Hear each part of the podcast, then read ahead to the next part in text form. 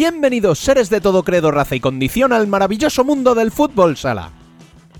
Ya tenemos las semifinales de la Eurocopa de Fútbol Sala Masculina de Países Bajos 2022 definidas. Rusia y Ucrania por un lado y Portugal y España por el otro pelearán por el título desde este viernes en el Cigo Dome de Ámsterdam. Hasta allí nos desplazaremos de forma virtual para analizar los cuartos de final que recién acaban de terminar. Por aquí se pasarán los mejores analistas para contaros todo lo que ha pasado hasta ahora, además de tener la mejor sección de futsal femenino con una invitada de excepción. Alguien que es un ejemplo de lucha y superación y de lo más importante, que es no rendirse sin importar la edad. Permaneced atentos, que os lo recomiendo.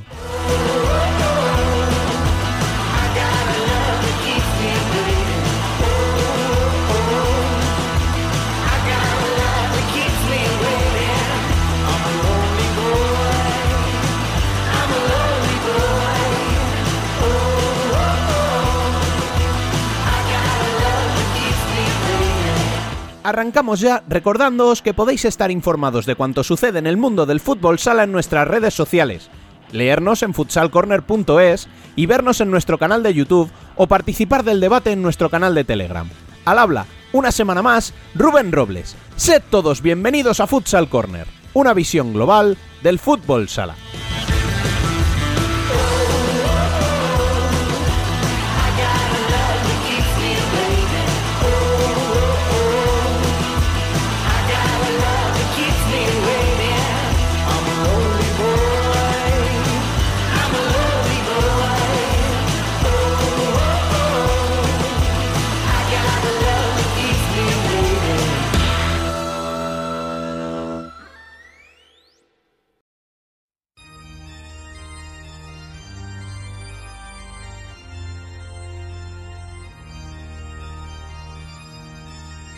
Las noticias.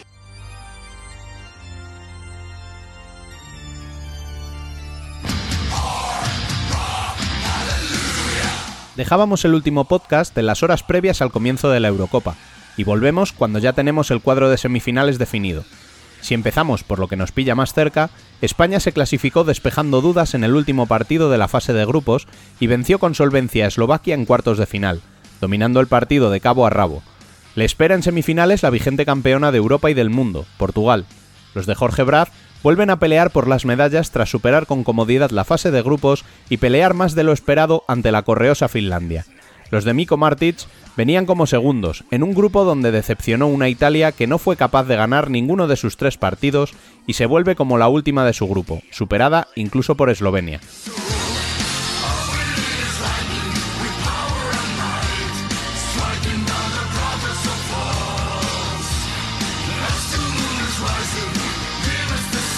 Por el otro lado del cuadro se enfrentarán Ucrania y Rusia.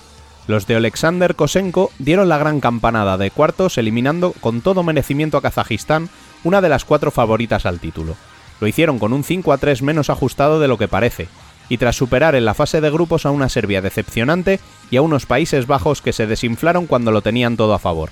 Se enfrentarán a los de Sergei Skorovich, que volvieron a liquidar una fase de grupos impecable con 3 victorias y 16 goles a favor pero que sufrieron para obtener el pase con un 3-1 ante la debutante Georgia que no se decidió hasta los últimos segundos. Ambas semifinales se disputarán el próximo viernes 4 en horario aún por determinar en estos momentos.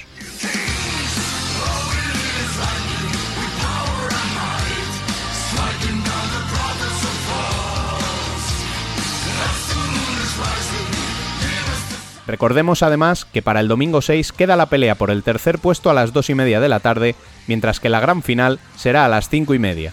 En España podremos seguir los cuatro partidos que restan por Teledeporte.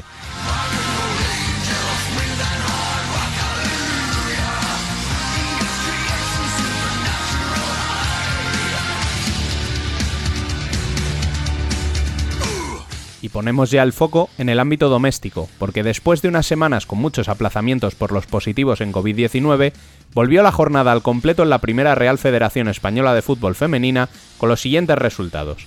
Victorias locales para Roldán por 4 a 1 ante Rayo Majadahonda, para La Peña ante Sala Zaragoza por 4 a 2, de Urense sobre Elche por 3 a 0 y de la Universidad de Alicante ante Torcal por 3 a 1. Acabaron empatados los encuentros entre Leganés y Marina 2, Y los partidazos de la jornada, Melilla-Alcorcón, también con el resultado final de empate a 2, y el clásico entre Futsi y Burela que finalizó sin goles. La única victoria visitante fue de Móstoles en Pollo por 2 a 4.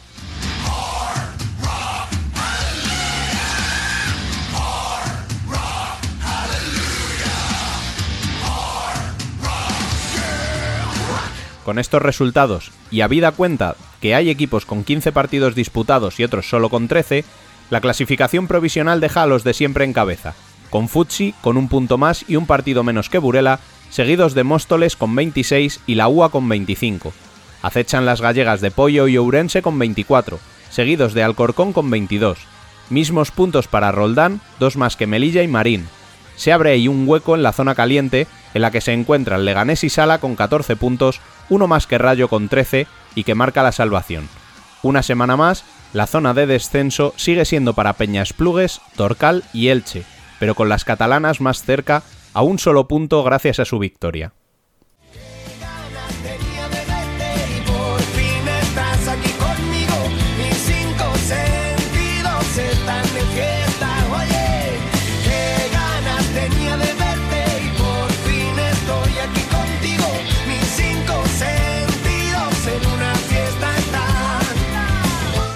Debate.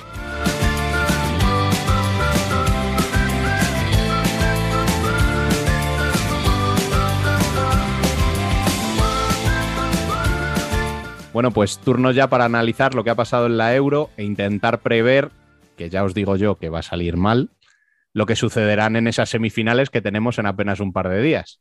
Para ello incorporamos, como siempre, a Dani López. Muy buenas. Muy buenas. Si hay que pronosticar mal, ya estoy yo, no os preocupéis. Bueno, eres el que más ha acertado por ahora. No, no digas eso. No digas eso porque uno, tiene una fama que le ha costado mucho ganarse y ahora no puede ir de listo por la vida. Y tenemos también por aquí a nuestro experto internacional, como le gusta que le llamemos, Emen Riso. Muy buenas. Hola, muy buenas. Que sepas que esto viene de guion. No es cosa mía, ¿eh? No, no, no, lo he imaginado, lo he imaginado, tranquilo. Y bueno, para demostrar que cuando pedimos sangre nueva en este programa nos aplicamos el cuento, eh, hoy contamos con un invitado muy especial, canterano de Fesista, que nos han cedido para este debate. Eh, está con nosotros el finlandés de adopción, Alex Méndez. Muy buenas. Muy buenas, ¿qué tal? Pues nada, encantado de estar por aquí con los mejores, mucha presión ¿eh? me gusta eso de, finlandés de adopción, a ver si Pano Auto, ahora que se retira, tiene más tiempo libre y me acoge ahí en Finlandia. Yo no me, yo no me voy a quejar si me quiere llevar para allá. Ojo, ¿eh? Hay campaña adopta un cartagenero. Cada uno que lo entienda como quiera. Bueno, pues eh, como es de buena educación que los invitados vayan primero, eh, vamos a empezar por ti. Eh, ¿Qué papel está haciendo España en esta euro para ti? ¿Cómo lo ves? Pues ha ido de menos a más. Empezó, sí que verdad, mejor el partido contra Bosnia y Herzegovina no estuvo del todo mal sí que es verdad que al final el rival que tienes enfrente pues tampoco es el que más te, iba a exigir en este, en este torneo. Eh, al final, pues bueno, se obtuvo la victoria. Sí que es verdad que me faltó un poco eh, de mejor juego por parte de España, pero bueno, se, pasó el partido eh, fácilmente. Luego vino ese empate contra Azerbaiyán, me faltó ahí obviamente más del equipo y creo que ese partido era, era para Solano, con él creo que el partido hubiese salido eh, adelante. Eh, y justo después, el próximo partido eh, contra Georgia, llega Solano, llega también Adolfo, no le voy a dar todo el mérito a Solano y, goleada por 8 a 0. ¿Casualidad o causalidad?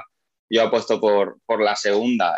creo que Solano fue, fue muy importante en, la historia contra Georgia y hoy también ha tenido buenos minutos. Hoy no ha sido del todo protagonista, pero sí que, sí que ha ayudado al equipo y me ha gustado bastante eh, España en estos dos últimos partidos. Mm. Yo creo que hay, un, hay, una, hay una mezcla ¿no? de, cosas que han pasado. Eh, evidentemente, como tú dices, yo el partido con Bosnia al final siempre el primer partido suelen ser partidos raros, que salen así extraños y tal. Bueno, entonces, bueno, era Bosnia, era una debutante. Si para España era un partido raro, pues para ellos era la hostia, eso, o sea, hablando mal y pronto. Entonces, bueno, vamos al siguiente, al Azerbaiyán. Pequeña cagada, eh, hay gente que dice que solo fue un problema de pegada, otros ven un poquito más allá y decían, bueno, pues que faltaban ideas, que era solo unos contra unos aclarados y que faltaba un poco ¿no? de, variedad ¿no? en ataque, eh, un poquito más de, de jugada. como dices tú, Alex, luego llegan Solano, llegan Adolfo. Yo no sé si eso le da un plus a España de, de motivación, porque al final Solano es un tío que está muy integrado en el grupo, que es, sabía estar en el Mundial, que, es compañero de todos los que estaban ahí desde hace mucho tiempo, que no es alguien nuevo, ¿no? que tiene que, adaptarse. Y Adolfo, pues qué decir, o sea, Adolfo fue el mejor jugador de España en el Mundial y no le habíamos tenido los dos primeros partidos. Entonces, le sumas que de repente te llegan los dos jugadores mm, que todo el mundo estaba pidiendo, uno por COVID o por, bueno, por contacto estrecho y el otro porque en un principio no había entrado en la convocatoria. Te llegan esos dos jugadores. Encima, eh, la gente ya te empieza a poner un poquito otra vez en el foco de joder, otra vez España, fíjate que el Mundial fue una mierda y ahora volvemos a, tener aquí cositas que no nos gustan, el empate, tal, tal, tal, y que encima te jugabas el primer puesto contra, o sea, contra Georgia. Entonces yo creo que ahí se hace un caldo de cultivo y yo creo que España contra Georgia revienta, lo hace todo bien, creo que es un partidazo, o sea, Georgia es verdad que hay un momento en el que se deja ir, que ya eh, incluso cambian al portero para que nuestro mito no se, no se desgaste recibiendo goles, o sea, entonces bueno, yo creo que ahí ya, eh, digamos como que a España yo creo que le ha cambiado ya la mentalidad, o sea, de repente se han dado cuenta de que pueden. Y lo que acabamos de ver hoy contra Eslovaquia, pues creo que es la confirmación del partido de Georgia, o sea, es, es un poco la continuación creo que está muy bien en todo. Creo que han estado muy bien en las jugadas al balón parado. Eh, veamos el otro día goles a la contra, veamos goles eh, presionando en, el área rival prácticamente y robando muchos balones. Pero es que han funcionado cosas que no estaban funcionando. O sea, hemos visto, por ejemplo, ya a Borja mucho más suelto, a Cecilio intentando cosas que habían sido muy criticados y bueno, en parte pues con razón, porque no era una rotación que no estaba funcionando. O sea que hemos visto muchas cosas que han mejorado. Si encima Fede se ha permitido el lujo de los últimos dos partidos golear permitir descansos a Lozano, a Ortiz. Claro, es que le ha salido todo bien. ¿Cuál es el miedo que tengo yo ahora? Pues que soy un poco pesimista por naturaleza y cuando todo te sale tan bien, tan bien, tan bien, viene Portugal que dice, ya, pero es que yo en 2018 te gané y hace cuatro meses también. Y entonces, bueno, ahí ya me paro y digo, pues vamos Bueno, a nosotros nos remontamos los últimos amistosos, yo me quedo con eso. ¿Ves? Menos mal que estás tú para darle el, el punto. Optimista. No, el punto, el punto optimista es que en estos torneos hay un partido malo y nosotros ya lo hemos pasado. Correcto. O sea, Yo, si- yo siempre lo he dicho, ¿eh? O sea, yo siempre soy de los que una, una fase de estas no es perfecta nunca, o casi nunca.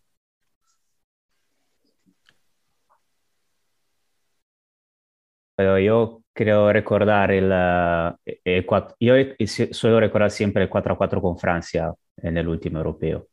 O sea, yo creo que una partida, eh, un partido, digamos, imperfecto en la fase de grupo siempre está, es casi normal que, que se, se puede tener y puede pasar. De hecho, tras el 2-2 con Azerbaiyán, yo no, no me he preocupado mucho para España, por España, porque yo creo que es bastante fisiológico tener un partido de ese tipo en una fase de, en una fase de grupos. Eh, también es verdad que he visto, yo he visto solo los últimos dos partidos de España, entonces mi imagen es muy buena de, de España.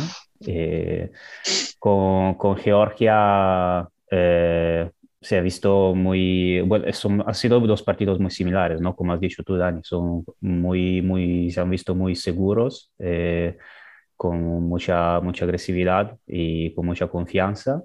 Y es verdad, yo creo que también que Georgia eh, renunció un poco al partido con España, porque para mí ese 8-0 es un poco una trampa. Eh, no, no creo que es la, no, no fue la, real, la Georgia real, de hecho lo vimos hoy con, con Rusia. Eso te iba a decir. Eh, y si, si, hubiera pasado Georgia, había dicho, ojo que, que Georgia os, os, eh, hizo una trampa el otro día, que va a jugar muy diferente. Eh, pero, pero no, sí, es una, de momento es una muy buena imagen. O sea, también hoy es verdad que quizá de los cuartos de final sobre papel era el más, digamos, el menos complicado, aunque se ha visto con, con Kazajistán que ha pasado. Entonces no, no, nunca se puede decir pero, pero no, me, me, ha parecido una muy buena imagen también. Mm, Yo te entiendo y aunque ahora hablaremos del resto de cuartos, en el fondo eh, yo creo que todo el mundo decía que el de España era el más desnivelado a favor de España y si hubiéramos dicho cuál era el más igualado de los cuatro, eh, pues probablemente hubiéramos dicho el de Ucrania. Pero porque Ucrania está yendo también de menos a más. Pero Yo, yo habría Ucrania- dicho, yo habría dicho el de Portugal, por ejemplo. Yo también. Por, eh, Ya, sobre ya salieron los finlandeses. Si es que no. Claro. No, es porque, es porque también recuerdo el partido que hicieron Portugal y Finlandia en la clasificación para el Mundial y fue un 2-2 y lo, lo recuerdo, o sea, es, lo recuerdo muy, muy claramente. Fue un partido donde Portugal, o sea, es el clásico partido donde un, un- un equipo sobre papel tiene, tiene más calidad, entonces va a ser más, eh, la- digamos, atacar un poquito más y el resto confiando en los contraataques, pero yo creo lo he visto, o sea, sobre papel me parecía el más, el más igualado y yo veía, yo veía a Kazajistán eh, con muchas más eh, eh, posibilidades eh, contra, contra Ucrania. Evidentemente las ausencias han pesado muchísimo o quizá no, no, tenían, no, tenían, no tenían la cabeza eh, psicológicamente, no llegaron eh, justos, no sé, pero yo creo que es la sorpresa más grande. Di- o digámoslo todo, men, que tú y yo dijimos que era favorita Kazajistán y en ese momento se acabaron sus opciones de... No, No bueno, falla, ¿eh? No falla. Yo desde, yo desde el día que acabó el Mundial, yo dije, Kazajistán va a ganar. la Euro". Se, se nos está quedando... se lo, he está quedando- trabajado, lo he trabajado mucho, ¿no? se nos está quedando de todas formas una Kazajistán, y ves, es que sabía yo que se nos iba a ir el, el tema, se nos está quedando una Kazajistán que, que a mí me está empezando ya a, pare- a parecer la típica, ¿no? De, ay, qué bien juega, mm, ay, qué tal, pero como eterna alternativa, ¿sabes? O sea, como que El parece quiero y que va a puedo. llegar, Mm, efectivamente, que Mm. tiene opciones, que llega, que llega, que llega, pero nunca llega de verdad. Y, a ver, he dicho que me parecía el cuarto de final más igualado. Para mí, obviamente, era muy favorito Kazajistán.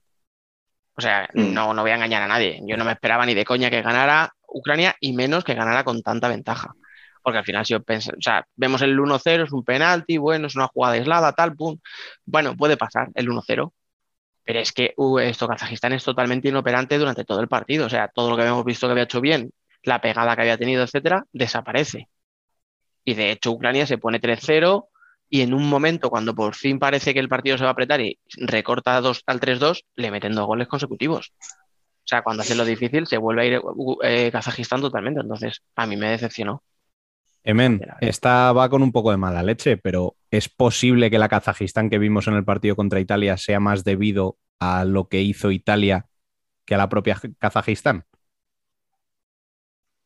No he entendido la pregunta. No, me refiero que si realmente la Kazajistán que vimos que estuvo tan bien contra Italia puede ser debido a que Italia le facilitara las cosas. No, yo lo que, o sea, yo cuando en privado, en privado en nuestra chat dije que Kazajistán demostró que, porque dijimos también esto, que tras el partido con Italia, yo dije, ah, sí, sí, Kazajistán ha demostrado que puede ganar el torneo, seguro. Y el día siguiente se va, se va a casa. Pero yo lo había dicho porque me pareció, me dio la imagen de un equipo que sabe, sabe ganar, o sea, el típico equipo ganador, o sea, que sabe ganar bien también cuando sufre. Esa es la, es la imagen que es la imagen que me dio, porque Italia hizo el partido que, tuvo, que tuve que hacer, o sea, hizo su mejor partido contra ellos y no perdió porque yo creo que muy difícilmente hubiera ganado contra Kazajistán, pero eh, yo vi un, una Kazajistán capaz de, de superar también este tipo de partidos y me, me, dio ese tipo de imagen, o sea, son al final un equipo, un, un poco como lo de Rusia hoy, o sea, un, un, equipo que sabe ganar también cuando los partidos se ponen un poquito complicados. Y eh, fue, fue al revés, o sea, llegó a los cuartos, en el cuarto de final con la misma mentalidad del primer partido, o sea, en vez de, en vez de hacer como España, que hace ir de menos a más, ha hecho como un de menos a más y luego de menos otra vez. Y no, eso yo eso creo que no ha funcionado, porque en teoría para mí en el, durante la fase de grupos hizo el, eh, tuvo el crecimiento ideal para un, un futuro campeón de, de, de, de, un torneo. O sea, empezando mal, bastante bien el segundo partido, con una inyección de confianza, con que estabas en dificultades y luego has ganado bien contra Finlandia, luego otro partido difícil, pero que lo ganas bien contra Italia. Y entonces yo creo, pensaba que, que salían de, de grupos con, con, mucha más confianza, con mucha más seguridad, mm. pero al final no. Ha sido el, ha sido el torneo de los engaños. o sea, por, por, por, eh, por, mi cuenta lo digo, pero ha sido el torneo de los engaños, porque todos los que, eh, que ponía alguna expectativa ha sido un total fracaso. Aparte Italia, que sabía perfectamente cómo... ¿Puedes, ¿Puedes, decir que Portugal está en la final, por favor? ¿Mm? ¿Puedes decir Portugal finalista? Ah, para mí va a ser un derby, no, no puedo decir nada. Joder, lo hemos tenido ahí, tío. No, nada. Lo hemos intentado, nada, que hacer. No hay nada que hacer. Lo siento, lo siento. bueno, volviendo un poco a la semifinal de España, em, le pedíamos a Fede em, que diese un poco la vuelta al equipo después del Mundial, pero no sabríamos si habría tiempo suficiente en tan pocos meses. Eh, ¿Notáis que haya cambiado sus ideas eh, respecto al Mundial, Alex? No mucho. Yo mm, sí que a lo mejor en estos dos últimos partidos, volvemos un poco a lo de antes, sí que he visto quizá una España más diferente, no diferente del todo, creo que sigue siendo la misma España con el mismo juego. Sí que es verdad que, cambia un poquito, pero mm, no sé, yo creo que no, no lo suficiente em, como para, ganar y revertir la situación del, del Mundial. Yo con el partido contra Portugal llego optimista porque creo que España llega eh, con ganas de revancha, pero no sé si a lo mejor el juego, em, no lo sé, lo veo complicado el partido, está claro. Y yo creo que debería de haber dado un cambio más radical Fede Vidal a, la selección. Y yo siempre voy a ser eh, crítico con Fede Vidal, lo dije no sé cuándo, hace poco, antes de que comenzase la Euro, y que para mí pase lo que pase en esta Euro, la gane o se pierda, creo que Fede Vidal mm, no debería de estar en, el banquillo de España porque creo que eh, su juego está ya muy visto, no lo sé.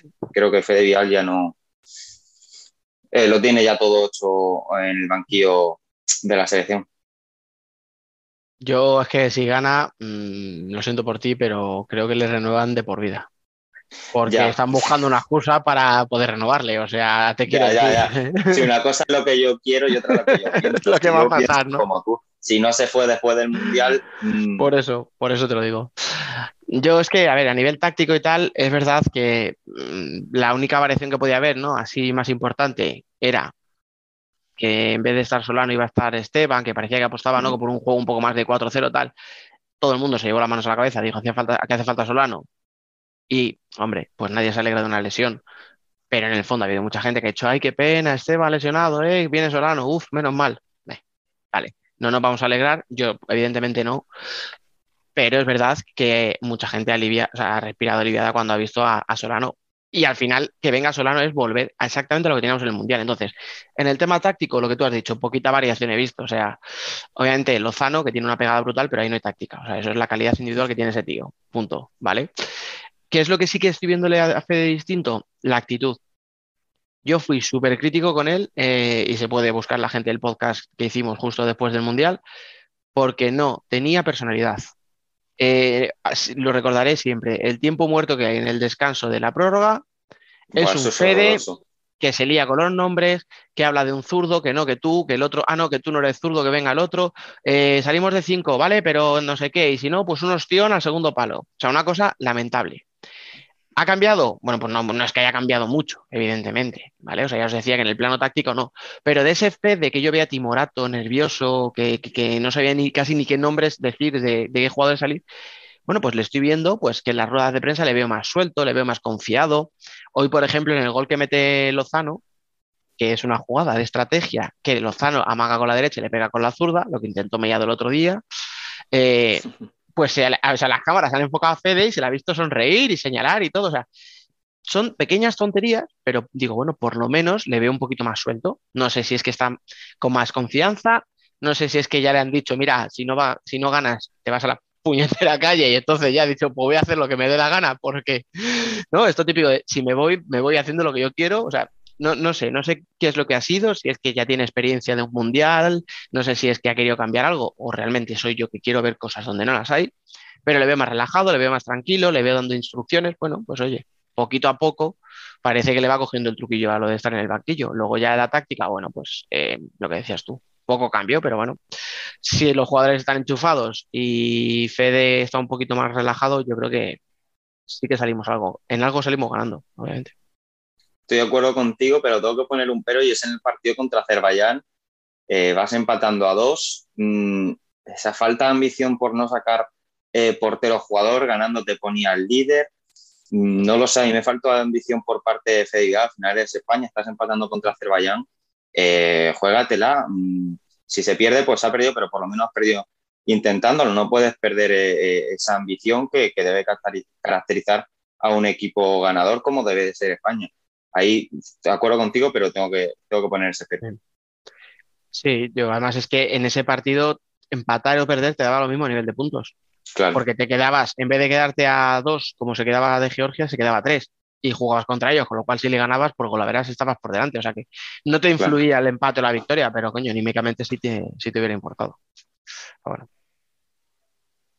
Yo creo que cambiar, o sea, aún, aún queriendo cambiar, eh, con, un, con tan poco tiempo entre los dos torneos no, no, tenía, no habría tenido mucho sentido cambiar, eh, cambiar entrenador eh, y preparar un torneo importante como un europeo en tres meses. Y yo creo que Fede va a quedarse a, si llega, sobre todo si llega a final, aún, si, sin, sin, ganar el torneo. si, si, si, pierde, si pierde contra Portugal, no, no sé, pero yo creo que... Si no, pierde contra Portugal, lo normal sería que acabe tercero. O sea, Ah, bueno, ya, medalla sí. de bronce. Medalla. sería el Se queda. ¿eh? Sería el Escúchame, podio. yo si Van a buscar cualquier excusa, eso ya os lo digo. Ya.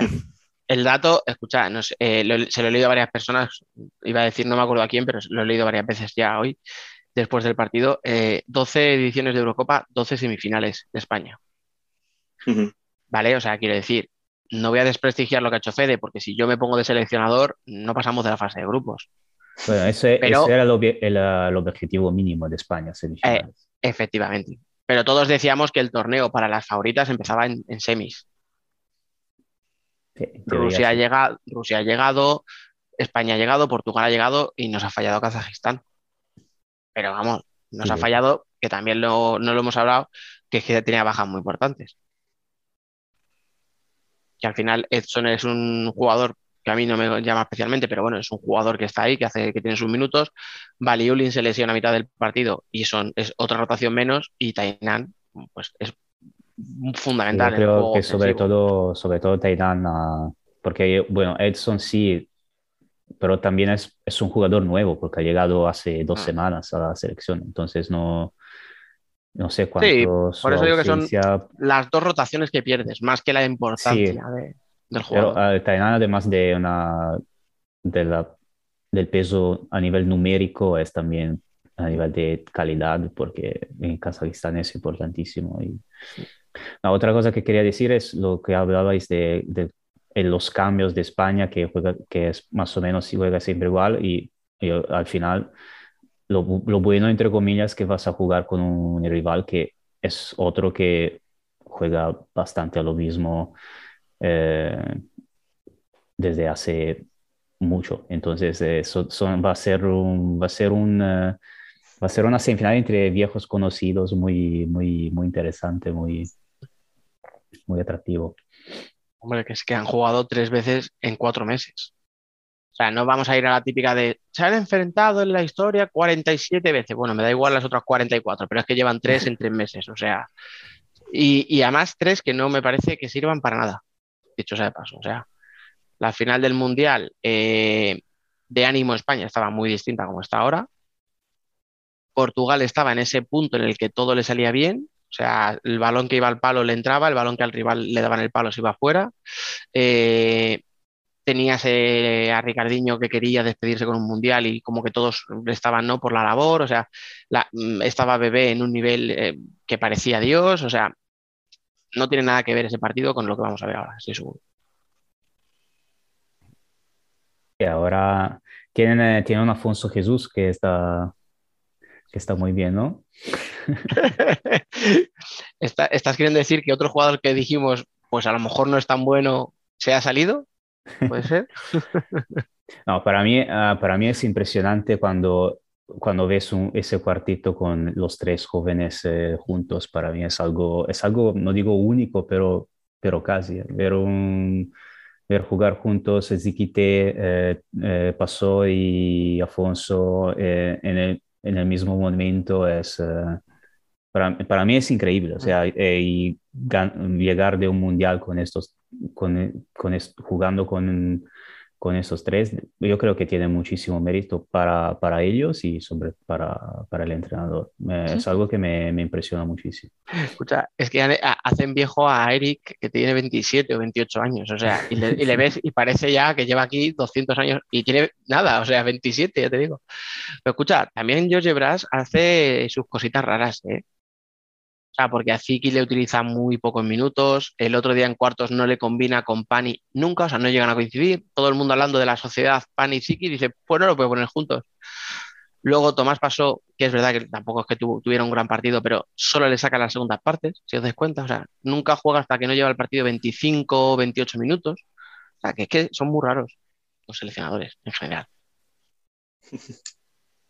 Sí, también tiene, igual puede ser una manera de gestionar los, eh, las, las, energías de los, de los jugadores, no sé. No sé si en el Mundial hacía lo mismo o si es una novedad de ahora. Otro controla su propia energía comiendo mandarina, como el seleccionador holandés, bueno, cada uno. Cada uno es que, o sea, ¿qué llevabas a mandarina para que estuviera siempre tan tranquilo en una situación así? algo, algo llevaría adentro. Bueno, pues nada, hablando de seleccionadores, eh, vamos a la otra semifinal, Rusia-Ucrania, en la que no vamos a entrar en temas políticos, eh, que me parecen que primero de todo no vienen al caso y segundo, no van a tener mayor relevancia en el 40 por 20. Así que os lo pregunto directamente. Eh, ¿Veis a Rusia tan favorita como la veo yo? ¿Emen? Bueno, yo ya no digo nada. Ah, porque yo digo. Está eh, con la libreta diciendo, a ver, a ver. Ah, ya me he mojado bastante. ah, es que ya no, eh, o sea, eh, con, o sea, Ucrania ya ha, echado fuera a Kazajistán. Entonces ahora tienen, o sea, tienen perfectamente, lo pueden perfectamente echar a Rusia también. Sobre todo, yo, yo sé que no quieres hablar de política, pero yo creo que algún input y se lo, tendrán por eso. ¿eh? Pero ¿qué, puede ser? ¿Motivación? ¿Que peguen una patada más fuerte eh, por la patria? O... yo, yo, yo no sé, pero quizá no todos, de, no todos ellos, pero creo que un poquito, un poquito lo van a pensar. O sea, poner los discursos de motivación o algo así. Pero, no sé, yo no... Pero aparte, aparte de esos discursos, yo viendo el, el tipo de torneo que han hecho, yo creo que a, este, llegados a este punto pueden perfectamente también eliminar a Rusia. Si Rusia tiene un día como lo ha tenido Kazajistán ayer, sobre todo. Eh, ah, una curiosidad, si, si, si, Holanda no se iba a suicidar contra Serbia, eh, no, no está, Ucrania no estaba. ¿eh? Ese es otro dato interesante. Claro, claro. Pues entonces sí que está poniendo favorita a Rusia, aunque no quieras. No, no, no, ya no, no, ya no lo está. Yo no, creo que. Él lo ha dicho eso. Para mí, en esta, en esta semifinal, eh, la única opción que tiene Ucrania de estar en la final del domingo es que Rusia, como dice uno de mis referentes podcastiles, que es John Bowl, ponga un huevo. O sea, que, que se dejen ir, que se piensen que ya lo tienen hecho y que de repente se encuentren que se acabó el partido y que se han ido para casa. Pero si Rusia, si Rusia juega a lo que sabe, en principio. sí, En, principio, en principio, en principio sí, pero ya en principio para mí no vale nada. O sea, llegados a este punto ya no, no sé, ya no apenas sé, apenas sé cómo me llamo al llegar a este punto. Ya, ya, ya, que está Rusia, me vais a permitir ¿eh? recordaros una frase de los Simpson, porque sí, es Rusia favorita en teoría. Pero en teoría, como dice Homer, hasta el comunismo funciona. Entonces, claro, o sea.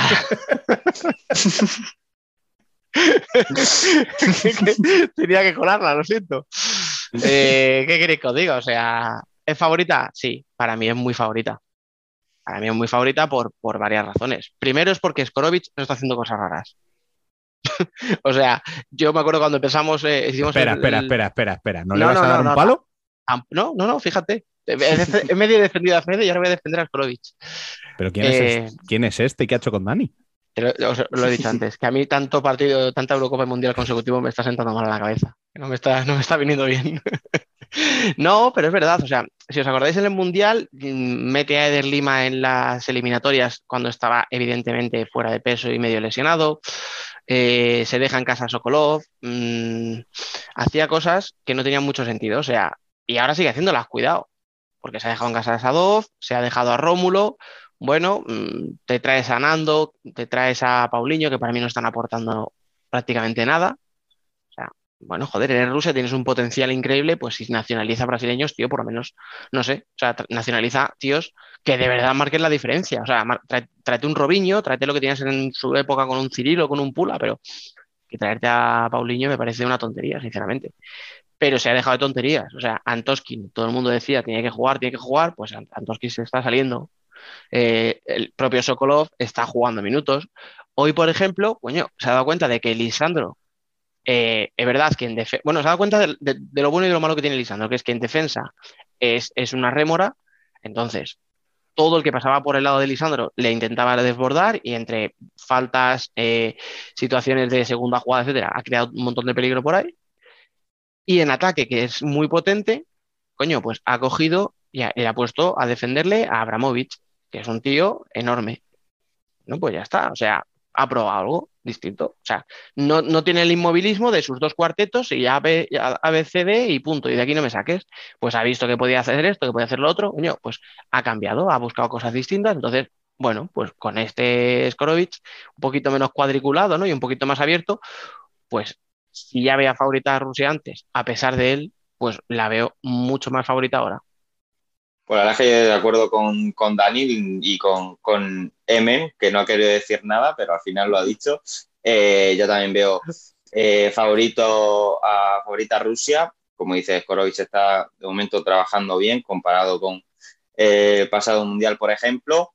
Eh, está dejando eh, buenos partidos la, la, selección rusa. Sí que es verdad que luego entramos un poco en el tema variante, de que Rusia pueda tener un mal, un mal partido como pudo tener Kazajistán contra la propia Ucrania y que además Ucrania tiene poco que perder, llega de, de vencer sobre Kazajistán contra todo pronóstico, ellos ya están donde no pensaban que iban a estar, eh, imagino que pues al final se quitan esa, esa, presión de encima, lo que les hará jugar un poco, digamos, más libres y, y sin esa presión que, que, he dicho y pues a lo mejor eh, poder dar una nueva sorpresa, que sí que es verdad que esa liberación de, presión a veces eh, eh, hace cambiar los rumbos de, partido, pero vamos, en principio, si no ocurre nada extraño, Rusia debería estar en la final. Mm, A ver, al final es verdad que Ucrania mmm, no ha demostrado quiero decir, individualmente mucho potencial. O sea, pues, con, no. pues ha tenido cosillas Baric, eh, ha tenido sus cosillas Soturma, que ya le conocíamos. Eh, para mí está haciendo una buena Euro Sipun, o Sipun, como se diga. Eh, pero lo que destaca es el bloque. O sea, para mí lo, que, lo mejor que tiene Ucrania es eso, es, se está defendiendo muy bien, se está cerrando muy bien. No voy a entrar en el debate otra vez de si esto es bonito, si no es bonito, me cansa. Eh, es efectivo y, para mí lo están haciendo, vamos, con Finlandia creo que eh, ese nivel de conjunción, de bloque, de, de defender todos a una, de, de, el sistema de ayuda, ¿sabes? De te hacen uno contra uno y si salen del primero, automáticamente tienes a un segundo encima ya para, para evitar el, el desborde y tal. Claro, todo eso está muy bien, pero claro, es que tiene tanto de dónde tirar Rusia porque claro, es que puedes tirar de pivot, de juego de espaldas. Eh, tienes a Chiscala que es brutal, o sea, me encanta. A mí me parece que es uno de los mejores jugadores del mundo y no sé por qué no se habla de él como se habla de otros, pero bueno. Eh, Robinho no ha terminado de despuntar, pero bueno, Robinho en teoría es un jugador que en un partido así cerrado, con un rival y tal, te puede resolver. Abramov, que está diciendo la gente que tampoco está haciendo una gran euro, para mí está haciendo un papel un poquito más oscuro, ¿no? Como más, más en la sombra, más de líder desde atrás y tal, menos destacado a lo mejor, pero es otro tío que tampoco ha terminado de a lo mejor de reventar en un partido y puede ser en semifinales perfectamente porque tiene calidad suficiente. Eh, joder, tiene la mejor dupla de pivot, me parece, de toda la Euro, con Antoskin y con Sokolov. O sea, es que tiene una cantidad de recursos que yo, por muy bien que pueda estar en Ucrania, claro, es que por muy bien que vea Ucrania, veo tantas soluciones en Rusia que se me hace difícil que si no es uno sea el otro, pero que nadie en Rusia encuentre la solución sinceramente. Vamos, que estáis de acuerdo conmigo. Es la. o sea, al final, si, si, Rusia no sale con el brazo por fuera de la ventanilla, mm, deberían estar en la final sin mayores problemas. Sí, hombre, no creo que sea fácil, pero pues eso, que vaya un gol dos por encima Rusia en, la segunda parte y que no pase tantos apuros a lo mejor como ha pasado hoy contra Georgia, porque claro, estábamos hablando, pero Georgia tiene menos que Ucrania, pues probablemente a la par. Entonces, lo que tiene Ucrania es mucho más físico y mejor defensa. Bueno. Pero peor por cero. Hombre, por favor, o sea, cualquiera es peor. No, no, es que claro, o sea, tanta broma que hemos hecho con el señor de 42 años, con barriguita, con cara de loco pues. y tal, pero está haciendo un euro, bueno, está haciendo ya, ya yo, hecho. Ya. Yo recuerdo el Twitter de Movistar, que era Movistar, el de, que transmitía la, la, Champions League el año pasado. Ah, es verdad.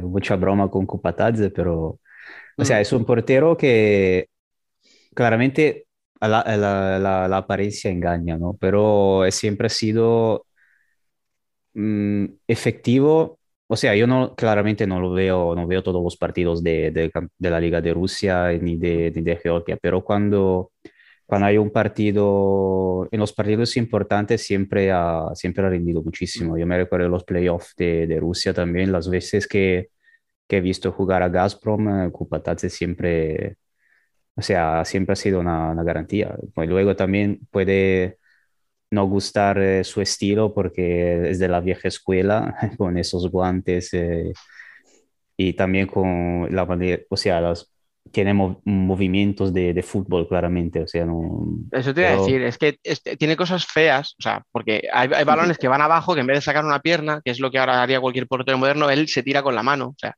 lo que tú dices, hace cosas raras, pero es efectivo. Pero yo creo que una, yo no sé, es una, una, una, impresión mía, claramente yo de técnica de porteros no sé, no sé nada, pero parece, parece que sabe ya dónde va, tiene esa, ese tipo de sexto sentido, ¿no?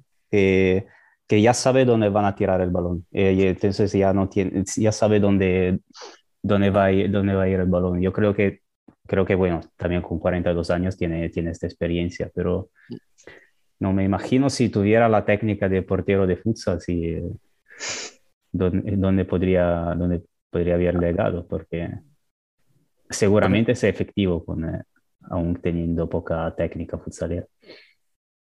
O sea, fíjate, te digo, en 2016 o 17, ahora que me diga Rubén, si se acuerda, cuando le gana Gazprom a, a Inter la final de la Champions, bueno, de la UEFA Futsal Cup entonces, ¿vale? En Guadalajara, era Kupatache, el portero de, Gazprom. Entonces, eh, yo creo que es la primera vez que le vi en directo y me sorprendió muchísimo por eso, porque era un tío que decías, pues este tío, y fíjate que tenía 5 o 6 años menos que ahora, o sea, que era bastante más joven y que era, no te voy a decir que fuera un tío atlético bien musculado, pero hombre, a lo mejor no tenía el, la barriguita que tiene ahora, pero ya te da esa sensación de, tío, de, vuelta de todo, de señor que está mirando las obras en vez de, jugando un partido, pero, pero paraba un montón. Y el cabrón con 42 años sigue parando muchísimo. Y luego tiene un guante en la pierna izquierda. O sea, hoy el principal arma ofensiva de Georgia eran los balones que ponía Kupatase el largo al pivot. Han sacado, no sé, ocho corners así.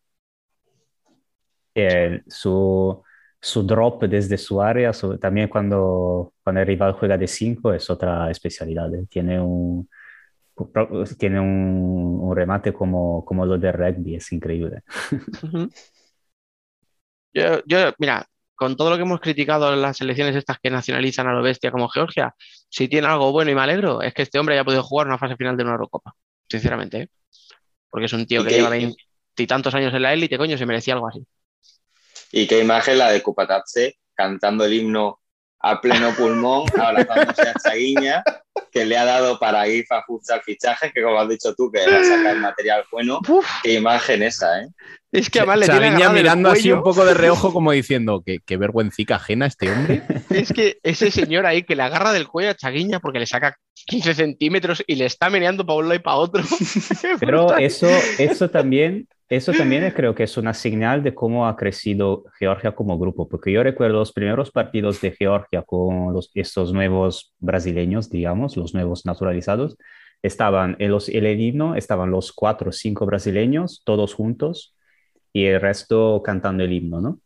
Y ahora parece que esta, esta escena me, parece que ahora está, por lo menos se, se, está un poquito más integrando ¿no? en el grupo. Y de hecho, también como, como eco de equipo me está, está empezando a funcionar. Luego, aparte el discurso de, del por qué están allí, pero también se ha visto un crecimiento, ¿no? Desde a nivel de dinámica de equipo, desde el primer, desde el primer día, el primer partido, que prácticamente era el primer día que veían Georgia en su vida y no eran no se conocían para nada. No tenían ni idea, sí.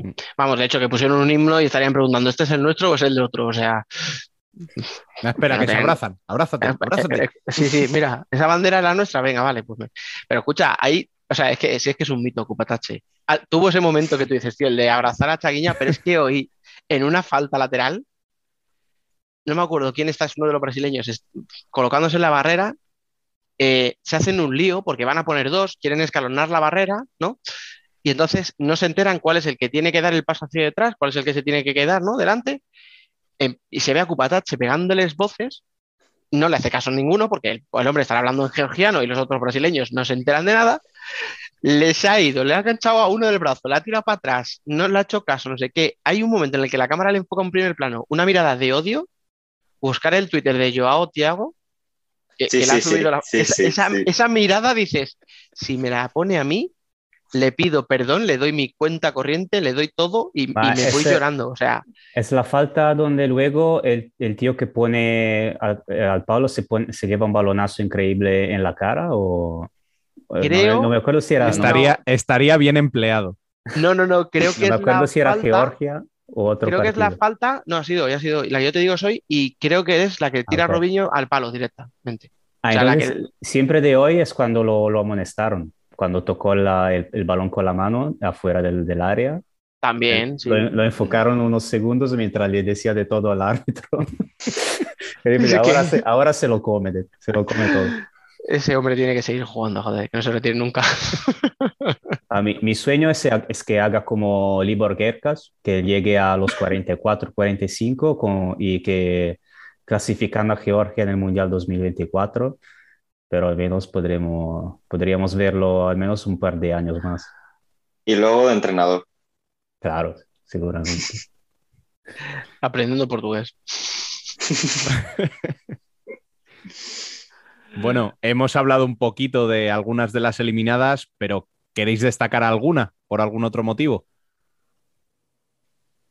Pues yo voy a destacar eliminadas de, de, la fase de grupo, voy a hablar de Serbia. Creo que después de Italia, lo siento por Emi, creo que ha sido eh, la segunda mayor decepción. Creo que he llegado con muchas expectativas muy altas después de, de aquel eh, del último mundial de Lituania. Lo hicieron eh, bastante bien, cayeron en octavos y en la prórroga contra Portugal, pero muy mal en, en esta en esta Euro sí que es verdad que estuvieron bastante mermados por las bajas, eh, principalmente la de Lazarevich. Creo que, esa baja ha sido la, clave de, em, del mal papel que ha hecho Serbia.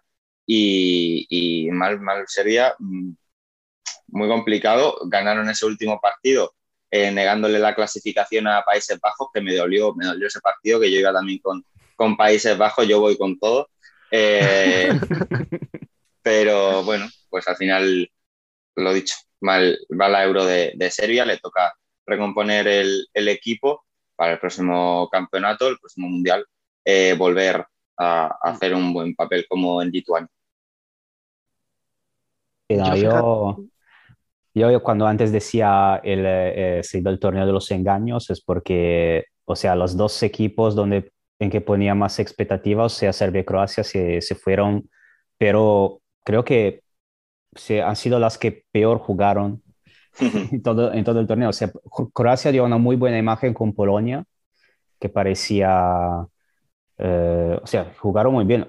entiendo que, es contra, que fue contra Polonia, que no es nada del otro mundo, pero mm. eh, decepcionaron muchísimo y ahora entiendo lo que decían, eh, porque siempre lo, lo, iban repitiendo Candelas y Ricardo, ojo con poner mucha confianza en Croacia y, y sobre todo Croacia porque tiene un problema de mentalidad, de carácter y lo han, lo han demostrado, sobre todo en el partido eh, contra, ah, no me acuerdo, cuando que tuvieron esa expulsión muy, muy, muy temprano, como... El de... No me acuerdo contra quién era. Pero allí se, o sea, dejaron de jugar de inmediato prácticamente y contra entiendo. Espera,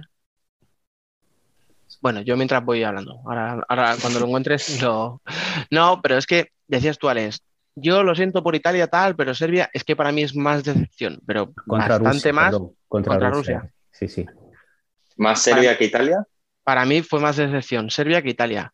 ¿Por qué? Porque en Serbia había muchas expectativas. En Italia, sinceramente, no había muchas. O sea, había dudas incluso de que pudiera pasar la fase de grupos con, Eslovenia y con Finlandia. Más por Finlandia, sinceramente, que por Eslovenia. O sea, para mí Eslovenia me sorprendió positivamente porque me parece que rindió bastante bien. O sea, de hecho yo la ponía como ejemplo, ¿no? De prefiero caer con jugadores como los eslovenos a pasar de fase con ocho brasileños.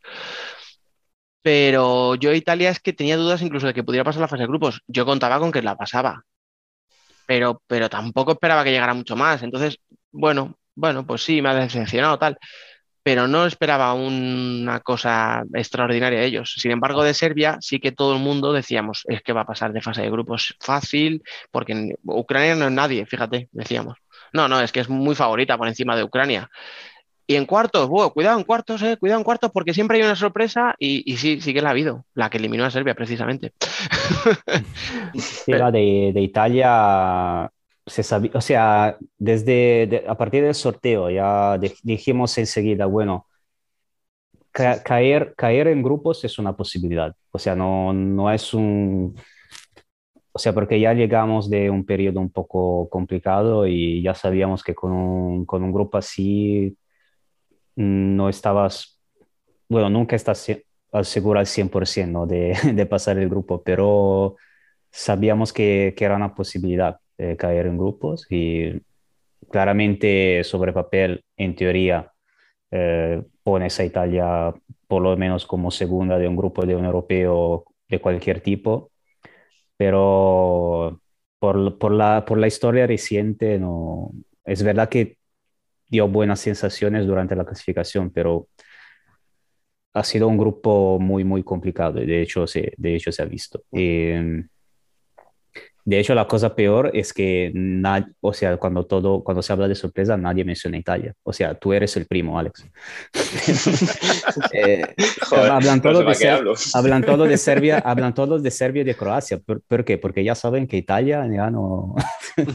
pues yo veo a Italia que ya se clasificado relativamente fácil en un grupo con Finlandia debutante y Eslovenia, pues que al final es Eslovenia, sí que es verdad que pone los partidos muy difíciles, pero al final eres Italia. Mm, yo veo un poco más cagada lo de Italia que lo de Serbia, sí que es verdad que al final Serbia, pues eh, por lo que ha dicho Dani, pues sí que es verdad que podría haber sido esa sorpresa de, de cuartos, pero Italia creo que debería haber llegado mínimo a cuartos y haberse colado en semis, yo es lo que le pongo a Italia. Sí, no, cuarto será el objetivo mínimo, pero sobre todo tras, tras el primer partido y más aún tras el segundo, y digo, bueno, ya está, no, vamos, no vamos por ningún Se confirma.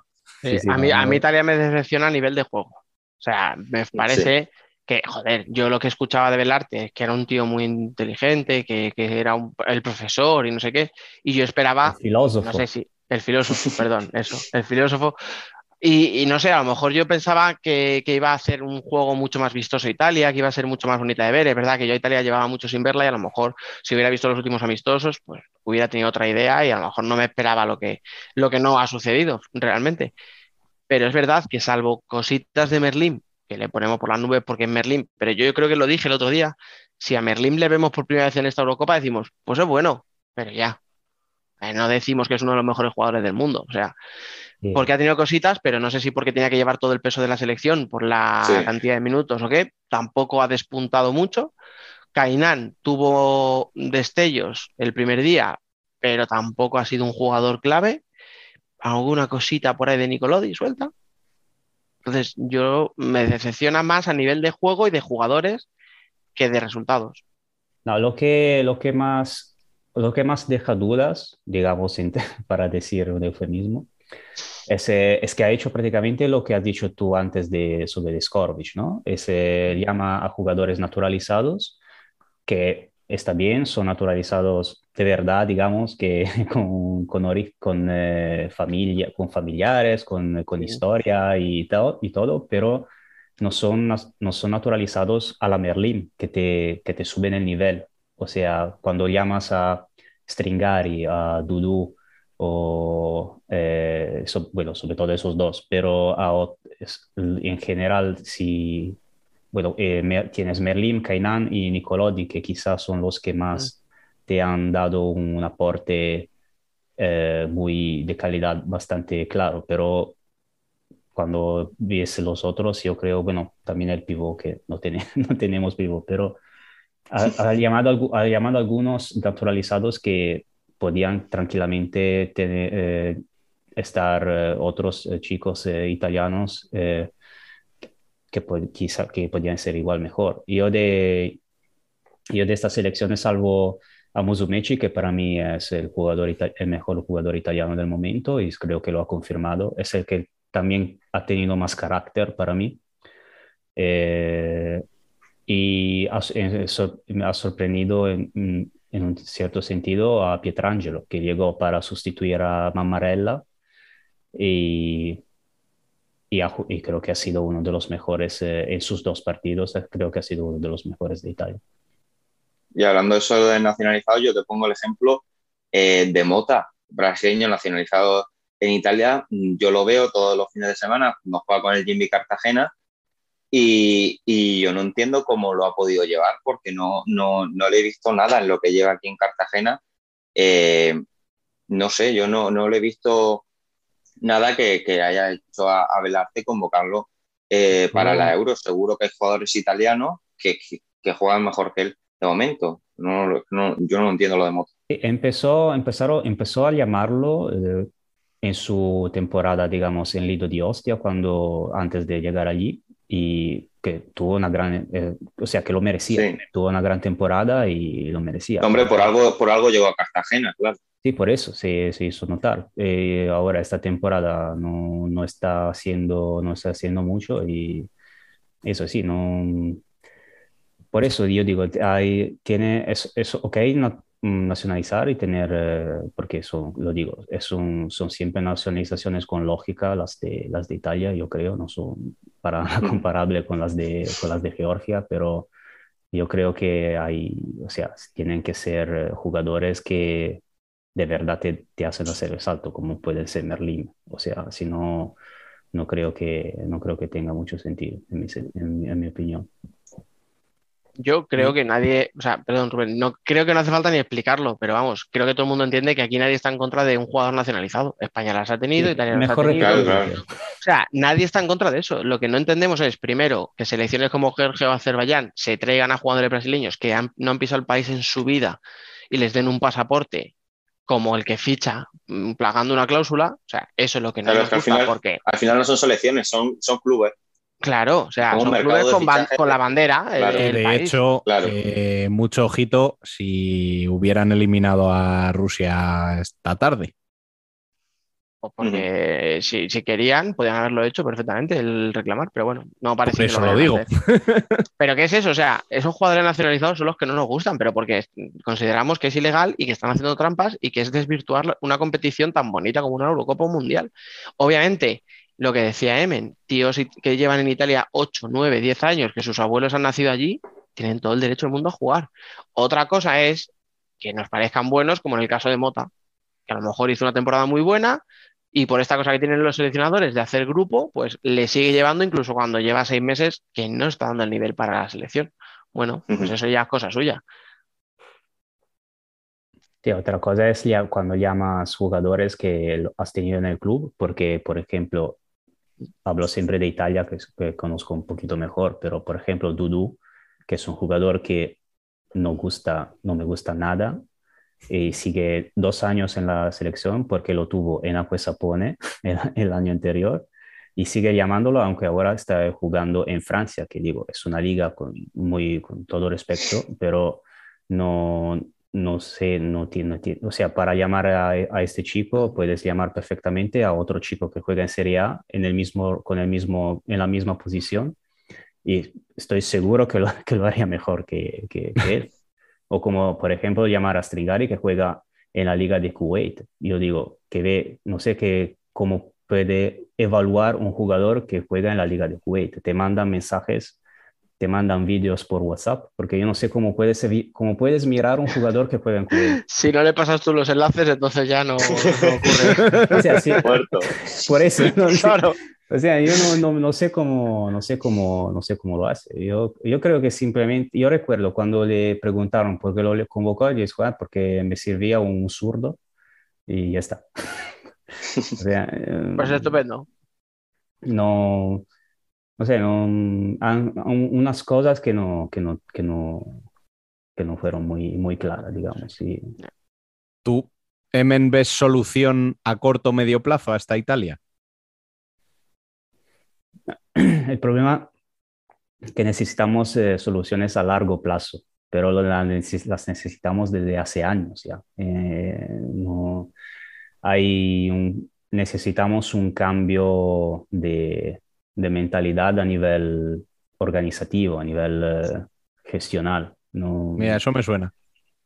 Sí, creo que es muy, que es algo, bueno, que cada, cada, muchos países tienen problemas similares, de, pero en divers, con entidad de dimensiones diferentes, ¿no? Mm. Yo creo que en Italia el problema es aún más grande que las que tenéis por ahí, porque allí, o sea, allí tenéis cultura de verdad. O sea, yo lo veo, yo la veo la diferencia. O sea, allí tenéis cultura de futsal. Quizá eh, todavía tenéis, no tenemos mucha cobertura, tenéis eh, algunos problemas de este tipo, eh, porque justamente veo muchas quejas cuando hablan solo cuando hay bronca en la TV pública o algo así, ¿no? Pero a nivel de, de cultura, de tradición, no, no hay, o sea, no, no hay para, o sea, no, no hay, no se puede comparar. Y, y en Italia manca completamente esta cosa. Uh -huh. Y eso pues, hay que construirla desde, desde cero, completamente. Es una pena que, habiendo sido campeones de Europa, no hayáis podido mmm, llevar ese, pues digamos, ese éxito a que la selección se reforzase de verdad. ¿no? Sí, no, es más un problema, problema de varios tipos estructurales. Yo sobre todo la cuestión de que tienes un club que hace bien por algunos años, luego desaparece y, y al final no, la, el, la comunidad que a, alrededor de este club no se queda sin nada y pierde el interés claramente. Yo creo que es todo, es todo eso. Tú ves el Asti que ahora juega en Serie B, eh, la Luparense que de un día a otro el presidente ya está. Eh, Pescara, eh, Acuesapone, bueno, que sigue vivo, pero ha cambiado nombre. O sea, son, todos, son todas situaciones que, que se pierden. Eso es el mismo discurso de la tradición y cultura. En España cosas así, bueno, pasan, pero no son tan eclatantes como, como lo, que, los que pasa aquí. Bueno, pues vamos a acabar el debate. Espera, espera, espera, no. ¿No qué? O sea, hemos traído aquí al, al hijo adoptivo de Panu Autio y no le vas a preguntar por su Finlandia. Dale, dale su momento, por favor. Venga. Aquí tienes a la audiencia, Alex. Dale. Pues nada, es que, que, que- qué más decir, nada. Pues eh, triste, triste la, la derrota de, de Finlandia contra Portugal. Estuvo cerca de, de sorprender. Eh, resultado ajustado de 3 a 2, ¿quién, quién lo diría? Eh, pero bueno, creo que se ha logrado algo eh, muy, muy bonito, que es lograr eh, introducir ese fenómeno del futsal en, Finlandia. Si se ha conseguido conmigo, un chaval de Cartagena, pues imagínate en Finlandia la gente cómo, tiene que, cómo tiene que haber vivido la Euro siguiendo.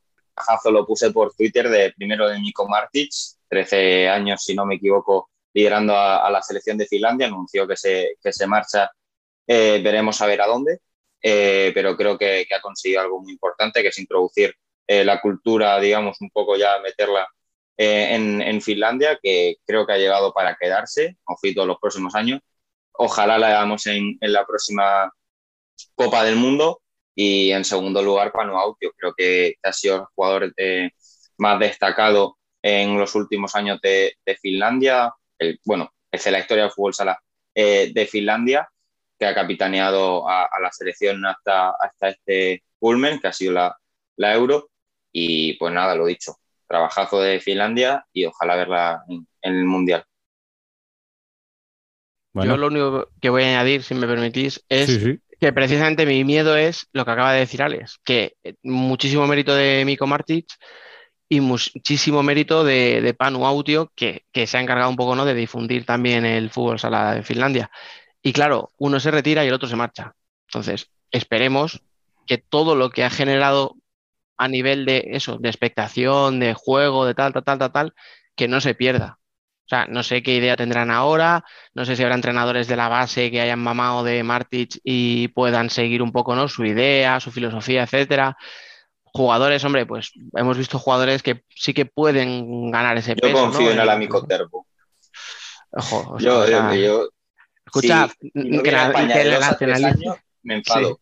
Como no lo vea en España a la Micotero de dos a, de dos a tres años, te juro que me enfado, ¿eh? Escucha, que lo nacionalice Proponlo, a Jimmy. ¿no? Como es zurdo, Proponlo a Jimmy que lo fiche, ¿no? Yo cuando tengo una entrevista con, con dudas se lo propongo. Dicho queda, ¿eh? Si, si no me olvido que la cabeza la llevo, la llevo mal. Ah, Esto de segundo lo, bachillerato me está matando, pero pues si me acuerdo se lo, se lo digo te yo. lo- te lo voy a recordar. Si veo que FCista anuncia una entrevista a Duda, lo. Estás de- estás dependiente, escucha, ¿eh? eso. La típica de ¿quieres dejarle alguna pregunta? pero no para, el- no, pero no para la duda, sino para el que No, pero sí, quería añadirlo también. Lo, yo espero que, porque lo de Finlandia, para conec- conectarme con lo que acabo de decir sobre Italia, lo de Finlandia es un ejemplo de trabajo bien hecho, ¿no? Eh, yo espero que, que sigan así y quizá, igual Panu Autio se queda en el, eh, trabajando para la selección. Yo, pero yo espero que eh, no, no, que aprovechen del legado de, de Miko Martic y de, de esta generación de, de jugadores y, y espero que se lo merecerían clasificar a Mundial seguramente. Sí, a ver, eh, lo que, lo que, o sea, lo, lo que os decía, ¿no? De, de ese, a ver lo que viene detrás, lo bueno es que lo que viene detrás todavía tiene mucho, mucho futuro. O sea, que empiezas a mirar jugadores y Corpela tiene 24, eh, Picarain en 24, Josio es un poquito más mayor, tiene 32, ¿vale? Lintula 24, Lemico Terbo tiene 10, 21, o sea, eh, lo bueno es que tiene jugadores que si esta generación se lo ha creído, puede seguir creciendo. Entonces, bueno, oye, para mí ya si llegase a un mundial sería la rehostia. Porque no porque haya más nivel en un mundial o en una euro, es simplemente porque a nivel de eh, clubes entran menos de Europa en una mundial que en una Eurocopa. Entonces, claro, hay menos plazas, está todo mucho más caro. Pero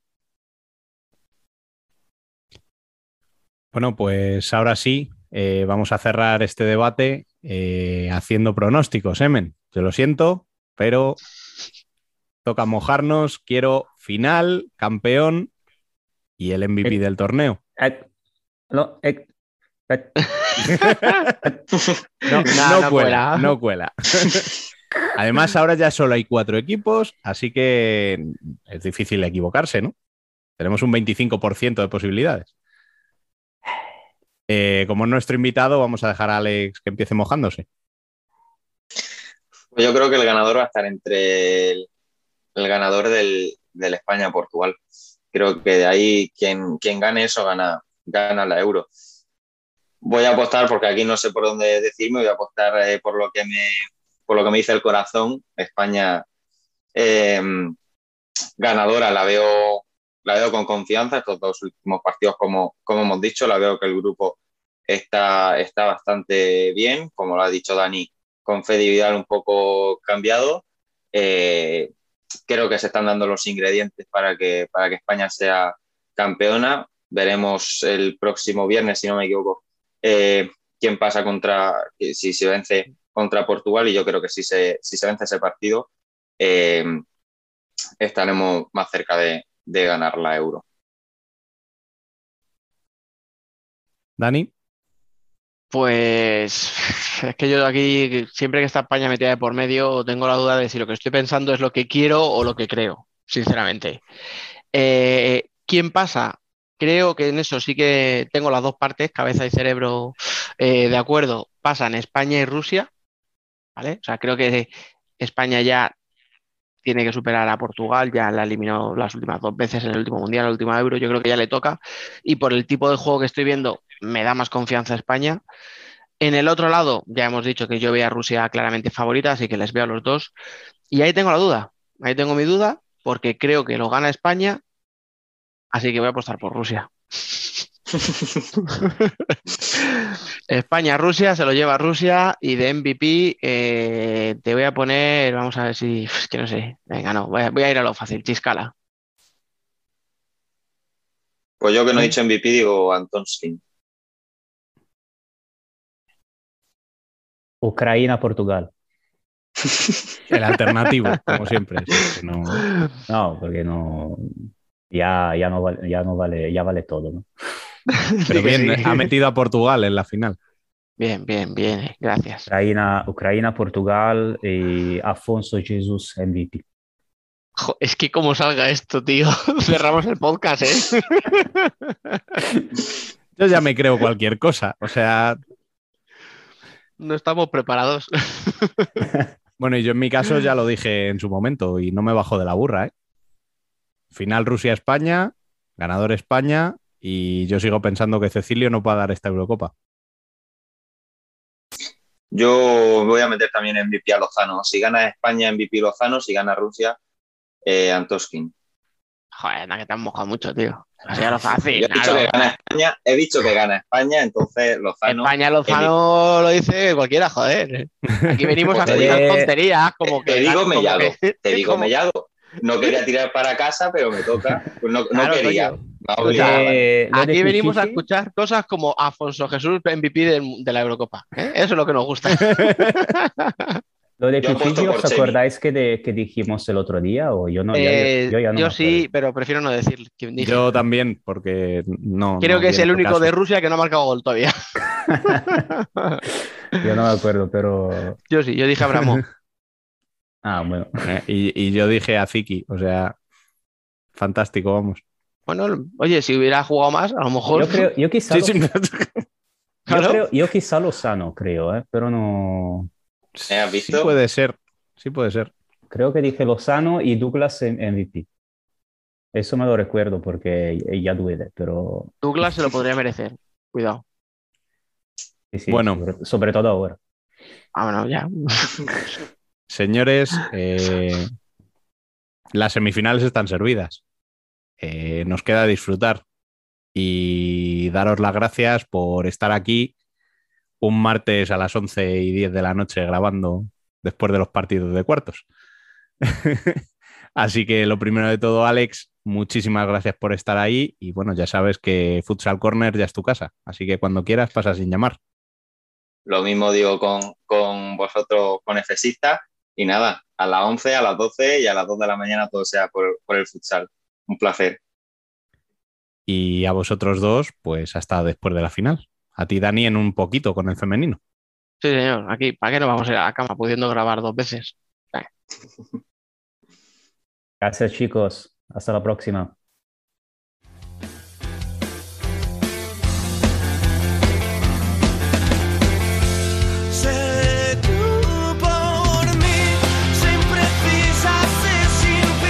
Nosotras también somos futsal.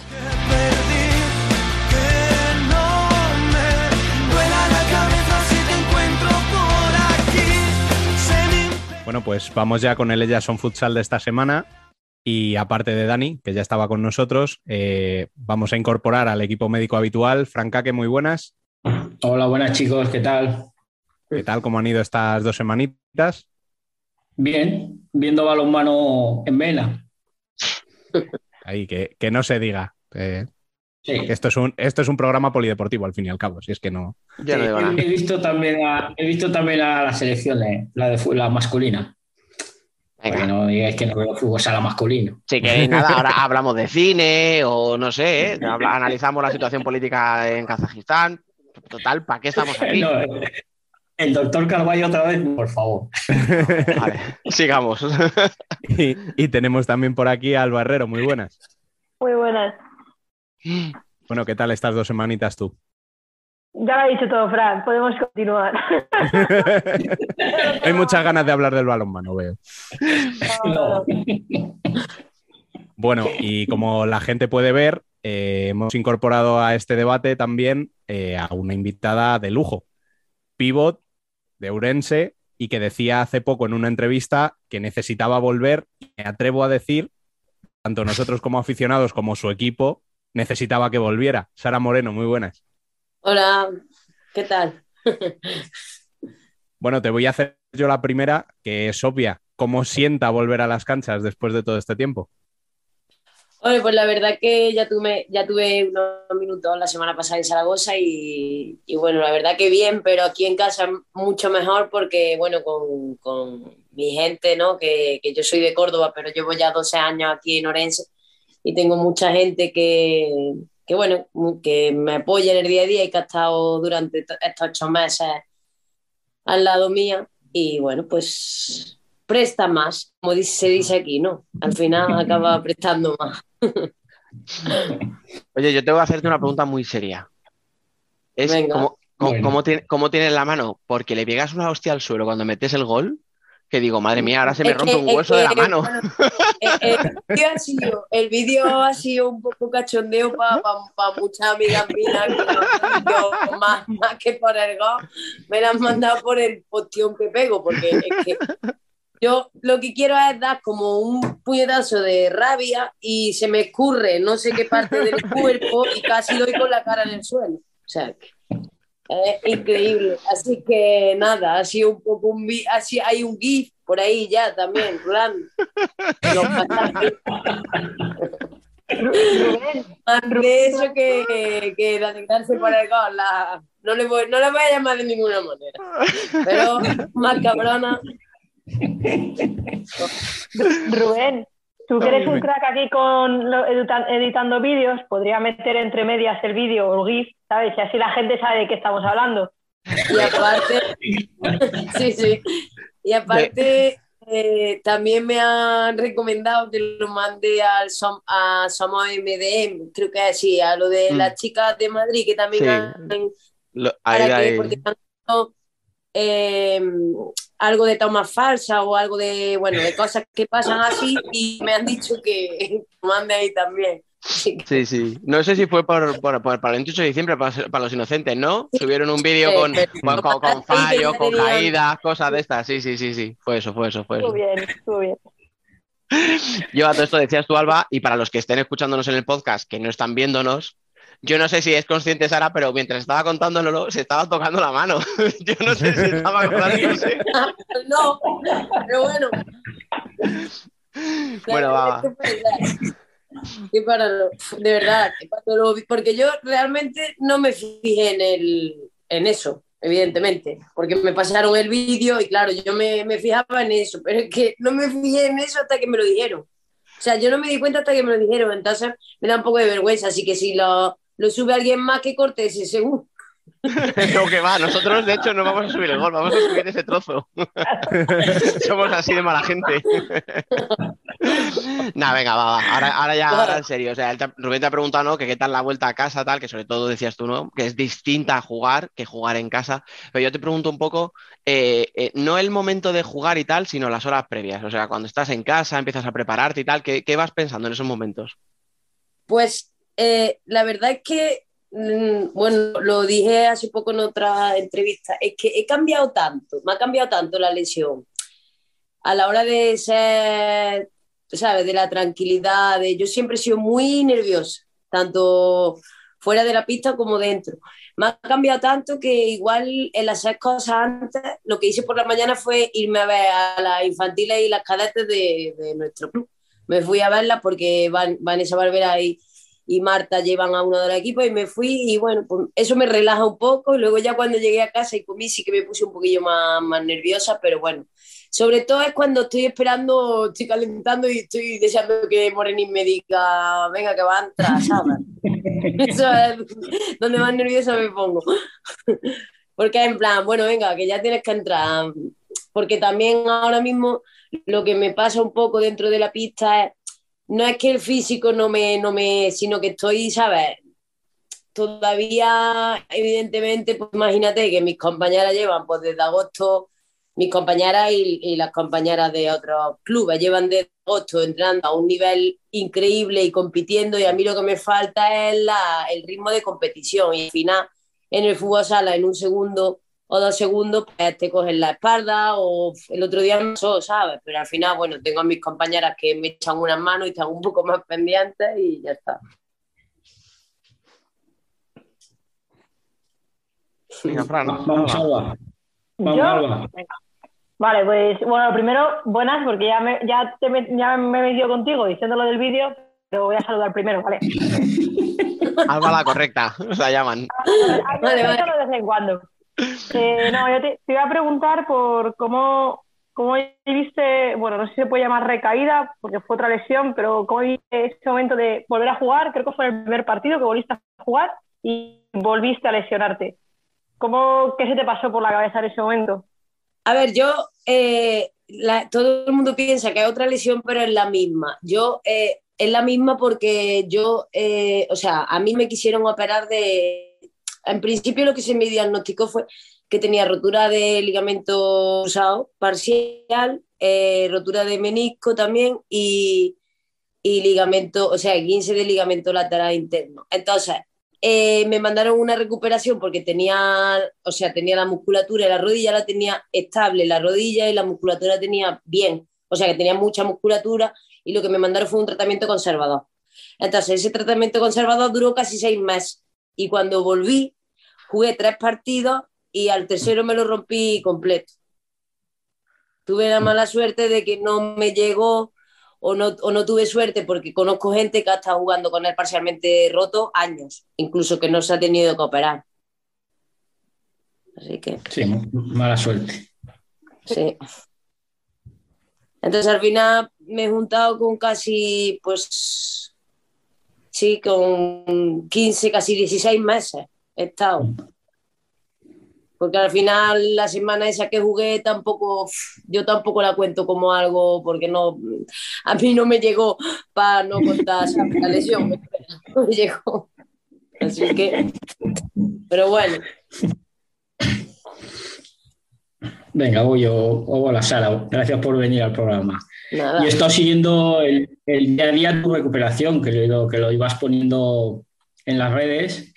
Y yo te quería preguntar que de dónde sacabas esa, esa, porque había ejercicios al principio que por la cara te debía de doler muchísimo, por la cara que ponías.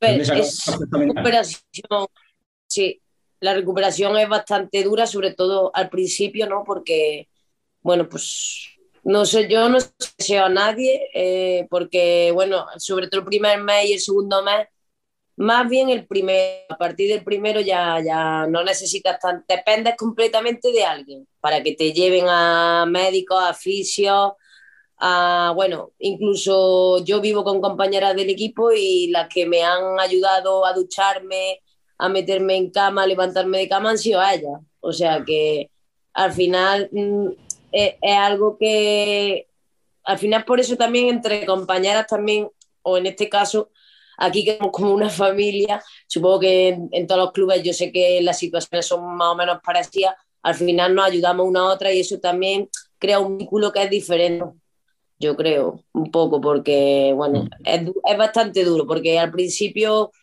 luego a partir del tercer, eh, dos, dos meses, a partir del segundo mes, ter- entrando en el tercero, ya puedes empezar, bueno, va todo bien, ya puedes empezar a correr un poquito y bueno, ya va todo mejor, pero los dos primeros meses son bastante, porque lo más importante es conseguir la extensión de la rodilla y os puedo asegurar que duele bastante. así que, así que nada. Fran se ríe por no llorar, porque está pensando, como tenga que hacer yo, No, yo, yo tuve que hacerla, pero pues yo por suerte no me la rompí entera. Yo tuve el 15 ligamento grado 2. Ah, vale. Y tuve vendado. Yo te lo deseo es bastante, a ver, para un deportista sobre todo eh, es mucho tiempo, ¿sabes? Mucho, mucho tiempo, mucha dedicación, muchas horas. Eh, desde que te levantas por la mañana tienes que estar haciendo los ejercicios para conseguir la extensión, para fortalecer cuádriceps, porque el primer mes prácticamente no puedes hacer nada con la, nada con peso, nada con. Entonces tienes que todos los, ejercicios son sentadas. Bueno, yo desde que me levantaba, desayunaba y lo primero que hacía eran mis tres series de, de los ejercicios que me mandaban el fisio, hacía durante todo el día, hacía pues nueve o doce series de lo que me mandaban. Así que, sí, sí, a, a- tú dices, Bu- a lo buena mejor paliza. un poco, no, pero igual parece mucho, pero es poco porque en realidad tú lo que tienes que hacer es activar la musculatura, ¿sabes? Para que esa musculatura no se atrofie más de lo que está y Sí. recargue. Es, es una historia esto, ¿eh? yo lo aprendí todo. Todo lo que os estoy diciendo es porque me lo Porque no te queda más remedio, ¿no? Porque no me queda más remedio. Porque el fisio siempre ha dicho que, o sea, siempre te intenta, bueno, los fisios al final son como un psicólogo también, aparte de que nosotros tenemos psicólogos. Pasamos mucho tiempo con ellos. Así que, y nada. Así que. Pero ya está todo pasado y ahora está jugando. Sí, ya está todo pasado. Sí, aparte, eh, hablo mucho de ello últimamente porque me preguntan, bueno, porque estoy teniendo así entrevistas, pero intento. El otro día me pasó, lo voy a contar porque no lo quisiera contar, pero voy a contar. El otro día me pasó una cosa en el partido, eh, en el partido contra Zaragoza, que me venía un balón de estos que me vienen normalmente así de, de Es- portera. esas lavadoras, ¿no? Que te. Y, y yo, eh, y yo pensé, o sea, la paranoia es que pensé antes de que me llegara el balón, buah, buah, me voy a quedar sola, porque claro, ya había visto que, que había sobrepasado a la, casi a la cierre, que no, le, no la iba a tocar. Y claro, a mí esos balones no se me solían escapar. Y claro, yo estaba pensando antes eh, en, en, buah, me voy a quedar sola, voy a meter gol, que, que- ¿sabes? Ya estaba como, ¡uh! Era una cosa que yo, vamos, parecía. Y nada, pues al final me dio el balón, lo intenté controlar, me dio el balón y se fue para afuera, o sea. Estabas tú pensando en la aceleración y Morenín en pata. ¿Eh, Sara? Sí, Que sí. se ha escapado. Sí, sí.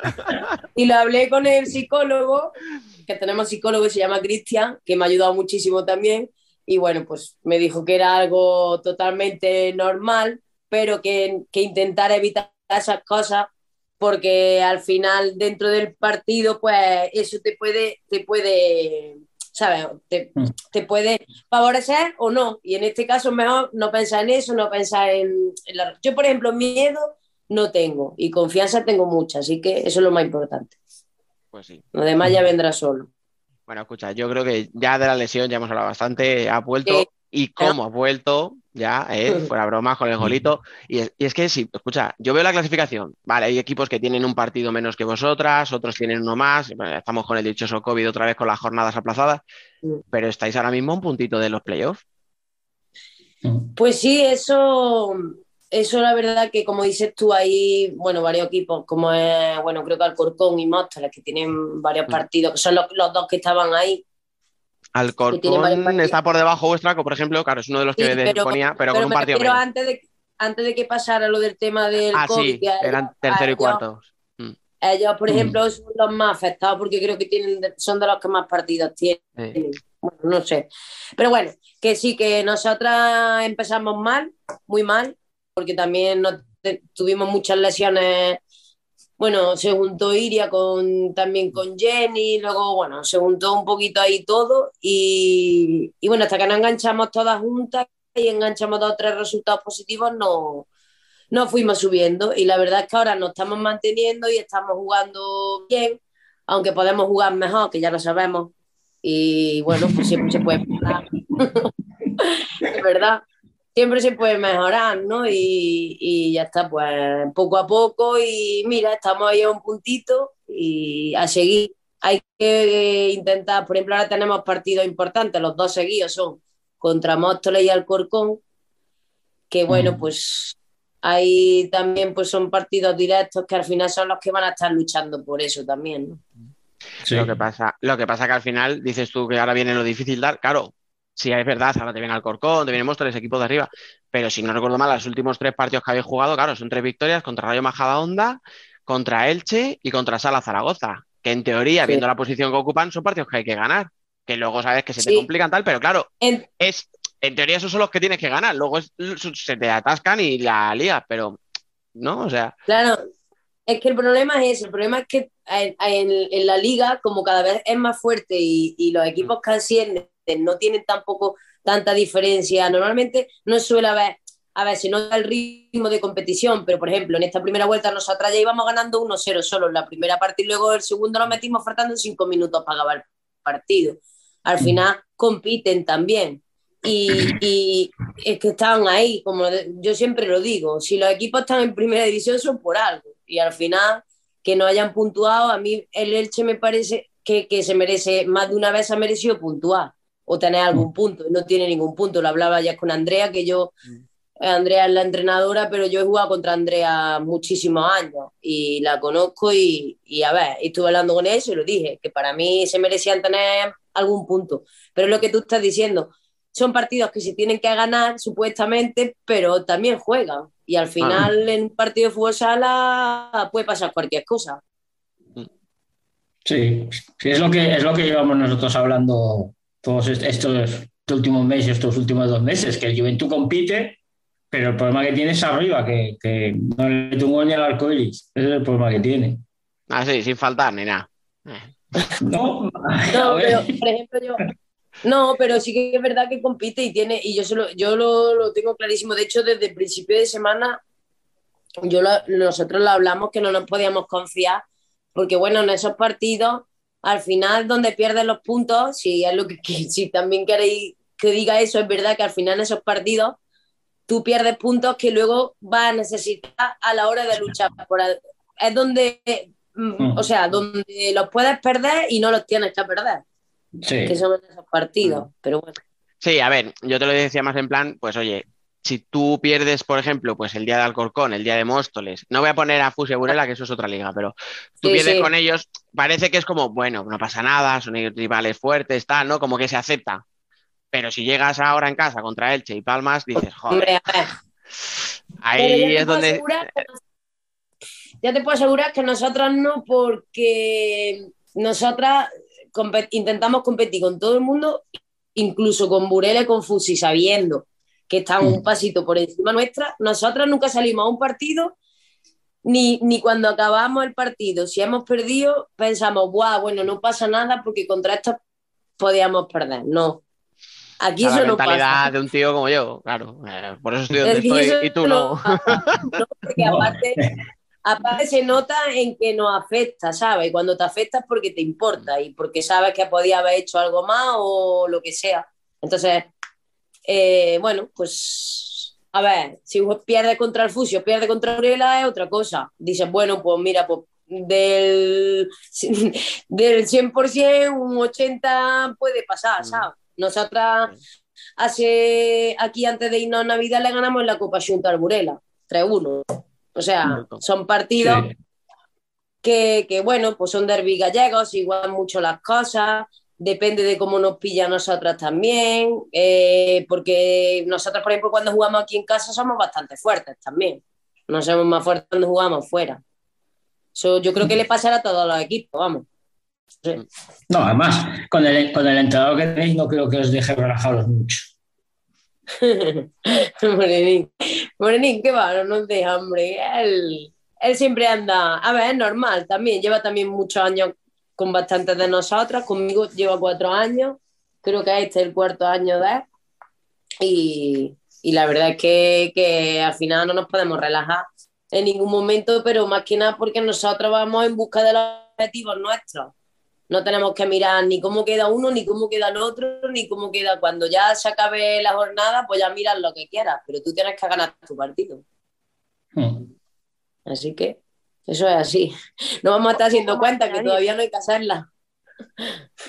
¿Qué has dicho, Alba? Que poco más que añadir. O sea, ya está. Pues nada, un placer, adiós. No, me refiero es que, a Ya. ver, la, la mentalidad que tiene el equipo es admirable. Da igual todas las lesiones que tengan, nos han ido todos los partidos a ganar y corrígeme si me equivoco, Sara, pero yo creo que esa derrota 2-1 contra Burela creo que fue un punto de inflexión en, en Uruense para ir para, para ir para arriba. Porque Es que, a ver, aquel es que aquel partido, eh, yo creo que nos pitaron ahí un penalti un poco injusto. A ver, no, Va- vamos a decir lo veo injusto. cuestionable, vamos a decir Yo lo veo cuestionable. un poco cuestionable dentro de cómo está todo el tema de la mano ahora, ¿sabes? Pues Yo tengo prohibido por contrato hablar de manos en penaltis. Bueno, pero bueno, eh, al final tú, nosotras, o bueno, yo creo que cualquier equipo, si va a ganar Burela y saca un punto o saca tres puntos, pues va- eh, gana mucho que de lo que pierde. Por- O sea, por ejemplo, nosotros si ganamos allí, ganamos mucho. Si perdemos, tampoco perdemos tanto porque no estamos dentro. Mm. O sea, no Mm. estamos dentro de. Claro que te ayuda esos tres puntos y claro que te ayuda a competir, como dices tú allí al final. Allí se jugó sin Iria y sin Jenny ese partido. Sí. O Sí. sea, mm, se jugó sin ellas dos porque estaban lesionadas las dos. Coincidió que estaban las dos, que Jenny tenía lo que fuera en el talón y Iria también se había hecho daño, tenía creo que una pequeña, no me acuerdo si era una pequeña rotura, no me acuerdo. Pero se juntaron las dos y Morenín prefirió porque al final, no sé si la tenía, si era una contractura, no sé cómo era, pero al final prefieres que no perderla para otros partidos que sí que sí que te va a hacer más falta que para jugar. Y al final se compitió muy bien mis compañeras lo dieron todísimo ves compitiendo contra un equipo que tiene 15 jugadoras que son mm, de lo más top que hay en la liga es verdad yo por Sí, sí, ejemplo sí. me llevo súper bien con Dani me llevo súper nosotros me llevo súper bien con mogollón de gente y nosotros sabemos cuando nos enfrentamos a Ruela a qué equipo nos enfrentamos. No, no, no va- nosotros no vamos a. Pero el- e- ella creo que también respeta mucho el hecho de los derbis y todo el rollo, porque aquí se igualan mucho las cosas en ese sentido. Porque aparte viene mucha gente a ver los partidos, sobre todo en los partidos, los derbis gallegos, viene muchísima gente a verlos. Muchísimo. Y Así como que- no hay derbis gallegos en primera, pues. Sí, vamos. por eso. Y pues imagínate, entre los, de, entre los que hay de Liga y los que hay de Copa Junta, y luego si te toca también jugar en la Copa de España y todo, pues hay muchísimo. Ya, Y normal. así metes algún grupo, el primer grupo de segunda, que medio grupo también son gallegos, que también hay derbi cada fin de semana, pues tienes Sí, un es que derbi semana. aquí, ¿eh? Mira que yo soy cordobesa y quiero mucho a lo que es Andalucía, que sé que también hay muy buena cantera, pero aquí en Galicia, ojo que llevan muchos años, muchísimo, ¿eh? Yo llevo aquí 12 años y, y, bueno, con los equipos siempre haciendo, casi todos los años haciendo un equipo gallego. Sí. tío. Así que al final hay mucho nivel. Sí. Venga, ¿qué va? Venga, lanzaos. Que si no me decís luego que soy un hater. Venga, dale, anda, tonto, que lo estás deseando. No, yo le, le iba a preguntar de los equipos de, de la- de la temporada, ¿qué equipo es la revelación para ti? Pues, a ver, pues me pilla un poco, ¿eh? Porque A ver, a mí Alcorcón, la verdad que con las bajas que tuvo, me, fue de los que más me ha sorprendido. O sea, eh, sabía que iban a seguir compitiendo y tal, pero son de los que más mérito tiene para mí porque, a ver, son dos bajas bastante importantes y eso se puede notar. Se, se podría haber notado mucho, pero no se le está notando. Y bueno, pues, pues me parece que, que lo están haciendo bastante bien, la verdad. Yo, me parece uno de los me parece uno de los más o sea de los que más ahora sí que más que yo tenga o que yo pensaba el año pasado que iba a ser un poquito más tal por la baja de Vane Sotelo y de y de a ver me, ahora no me no, Irene no, no, mira, escucha que estaba yendo muy bien Ya, la entrevista. ya. no te olvides de Irene porque me levanto y me voy. O sea, hasta aquí podemos llegar. ¿eh? Me tiene que perdonar ella también que también me llevo bien con ella ¿eh? No, no, ella no. Perdón. Yo, No, no, aquí le tiene que perdonar Dani, porque salta, Ya. vamos. Dani te. Hombre, o No, sea, si ya hasta aquí veo, ya llegar, veo ¿eh? Hombre, por favor, ¿qué es esto? Eh, Seamos serios. La verdad que es muy buena tía, ¿eh? no es porque da bien. Claro. De buena te ha sido el nombre. Que no, Oli, no me salía, claro que me acuerdo, no me voy a acordar. Claro que sí. Eh, ya que Fran eso, pobre. Como ve la entrevista y, y a eso me, aún, me, aún me escribe y me dice, ya te vas. Se la voy a pasar yo, o sea. No, no. Antes, de, antes del partido de vuelta. Anda. Dale, Alba. ya que, ya que Fran ha sido bueno y te ha preguntado por el equipo revelación, pues te va a preguntar que para ti, ¿cuál crees que ha sido el equipo que, que tenía que haber dado más? O que de momento tendría que estar dando más. Me esperaba más de Zaragoza. No sé por qué. Bueno, Nuestro tema. Me esperaba más, pero, pero creo que no es culpa de. Bueno, es que, no sé, es que el otro día, cuando estuvimos nosotros allí, bueno, yo eh, conozco a Antía desde que tiene 13 o 12 años, o, más, o menos. Y bueno, pues es amiga mía y tal, y el otro día cuando estuve allí, eh, me refiero a, a- Tenía muy pocas jugadoras, no sé qué está pasando, no sé si pasa algo, si están lesionadas, no sé porque, no lo sé porque, porque yo llevo mucho tiempo sin estar dentro cuando he estado más concentrada en recuperarme yo que en ver cosas, ¿sabes? He estado viendo partidos y tal, pero la verdad que me esperaba bastante más, ¿eh? De Zaragoza, porque estos años atrás ha competido bastante, también se le fue gente, pero también ficharon gente. Entonces, al final, creo que me esperaba un poco más. De hecho, empezaron muy bien, pero ahora van cuesta abajo sin freno. Eso lo hemos Sí, hablado aquí. y tanto, que sí. sacó, sacó 10 puntos pues en las 4 o 5 primeras jornadas. Sí. Y, ya, y se, Y y estancó. Y se estancó. Sí. Sí, sí. Y tiene 14. Eh, pues fíjate. O Ya, sea, Este fin de ha perdido contra el Peña. eh, eso- es que eso es lo peor. Eh, eh, te iba a decir, ojito con esa derrota. Y no, es, y no es por hacer la cuña, pero todo el que quiera entender un poco la situación de Zaragoza, que se vaya al podcast de la semana pasada que, que tiene miga, ¿eh? Tiene miga. Que, que hay una entrevista que, la semana pasada. ¿Con Y- quién ah, Sara, no te vamos a hacer spoiler. Tú escúchalo y. Escucha, me, tiré. vale, yo la veo, yo la veo. Estamos aquí veo. como si esto fuera 45 minutos de charla con Yago Lobreiro. Me, me tiré. Él es gerente, Ah, o sea. bueno, Yago, claro. Es que Yago, a Yago también lo conozco porque es gallego y ha estado aquí. Bueno, lo conozco hace mucho tiempo también. nah, A- aún estuvimos nosotros la semana pasada, estuvo tomando café con nosotros mm, por pues sí, sí. mañana. Cuidado, Ahora, que no me, dijo, él. ¿eh? que me dijo que estaba buscando algo por allí, por Galicia. Cuidado, eh, a ver si estamos dando pistas. eh.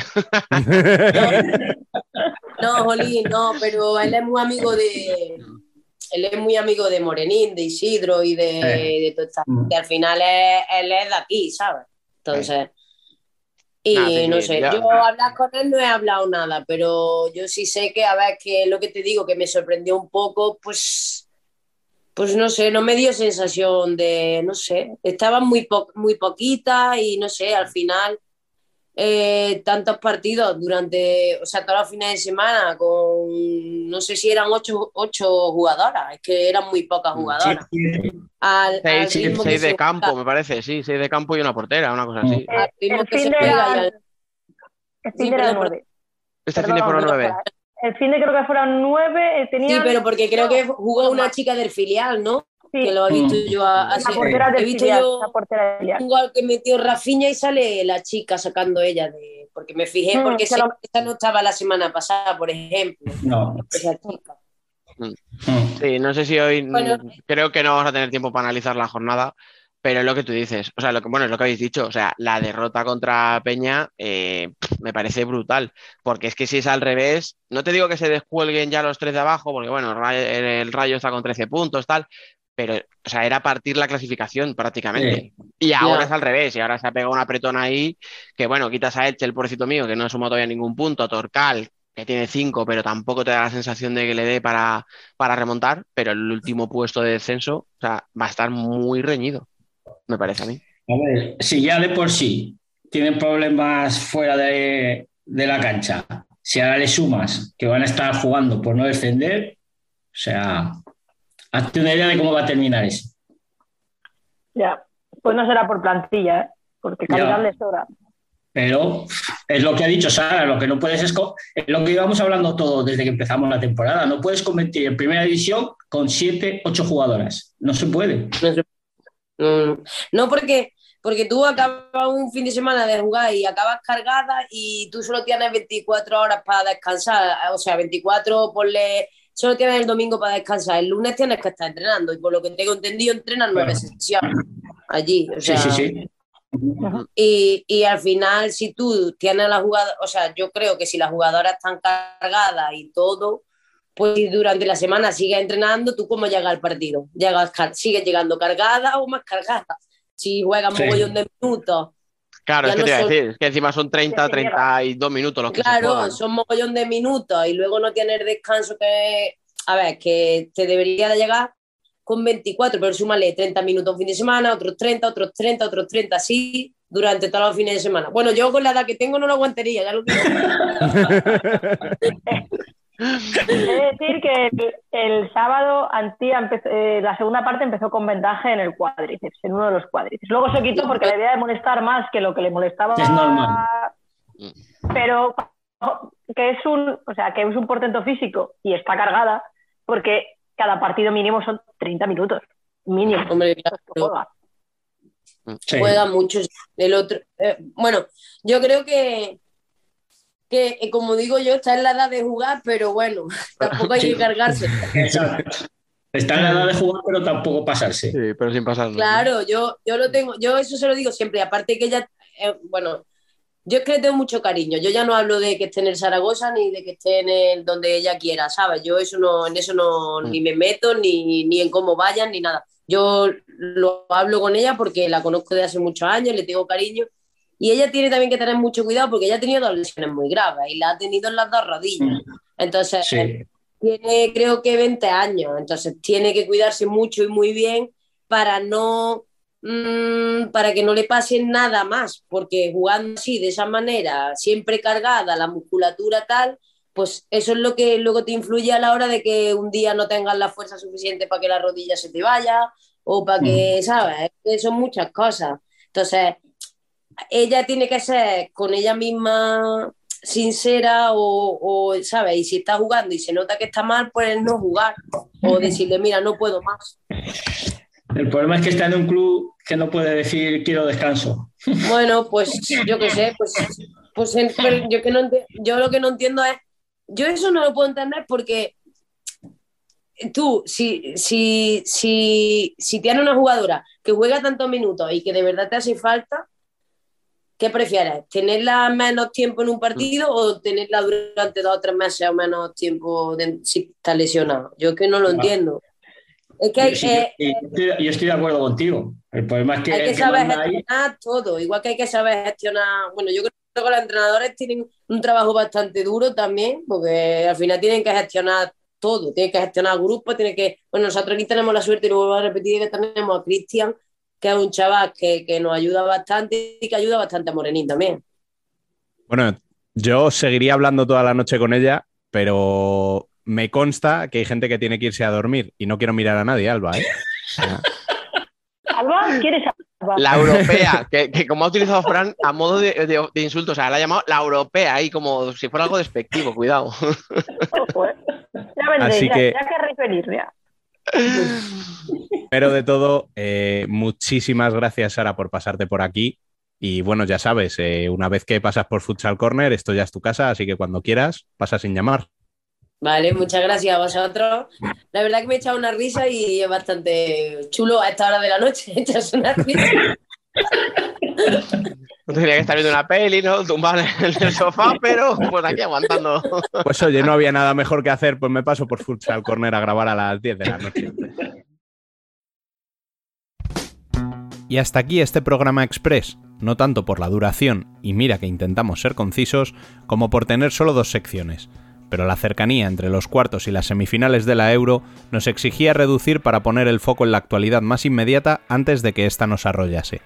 No os preocupéis, porque la semana que viene volverán los cafés, las columnas y tendremos el mejor análisis de lo que sucedió en los últimos partidos de la Euro y quién sabe, ojalá contando el octavo entorchado de España. Nosotros nos despedimos ya, no sin antes recordaros, como siempre, que podéis seguir la actualidad en nuestras redes sociales, donde os informamos casi al minuto de todo lo que sucede en el mundo del fútbol sala. Por supuesto, también estamos en nuestra web, futsalcorner.es, y en nuestro canal de YouTube, además de tener el mejor debate en Telegram. Volvemos el martes que viene. Hasta entonces, y como siempre, sed felices.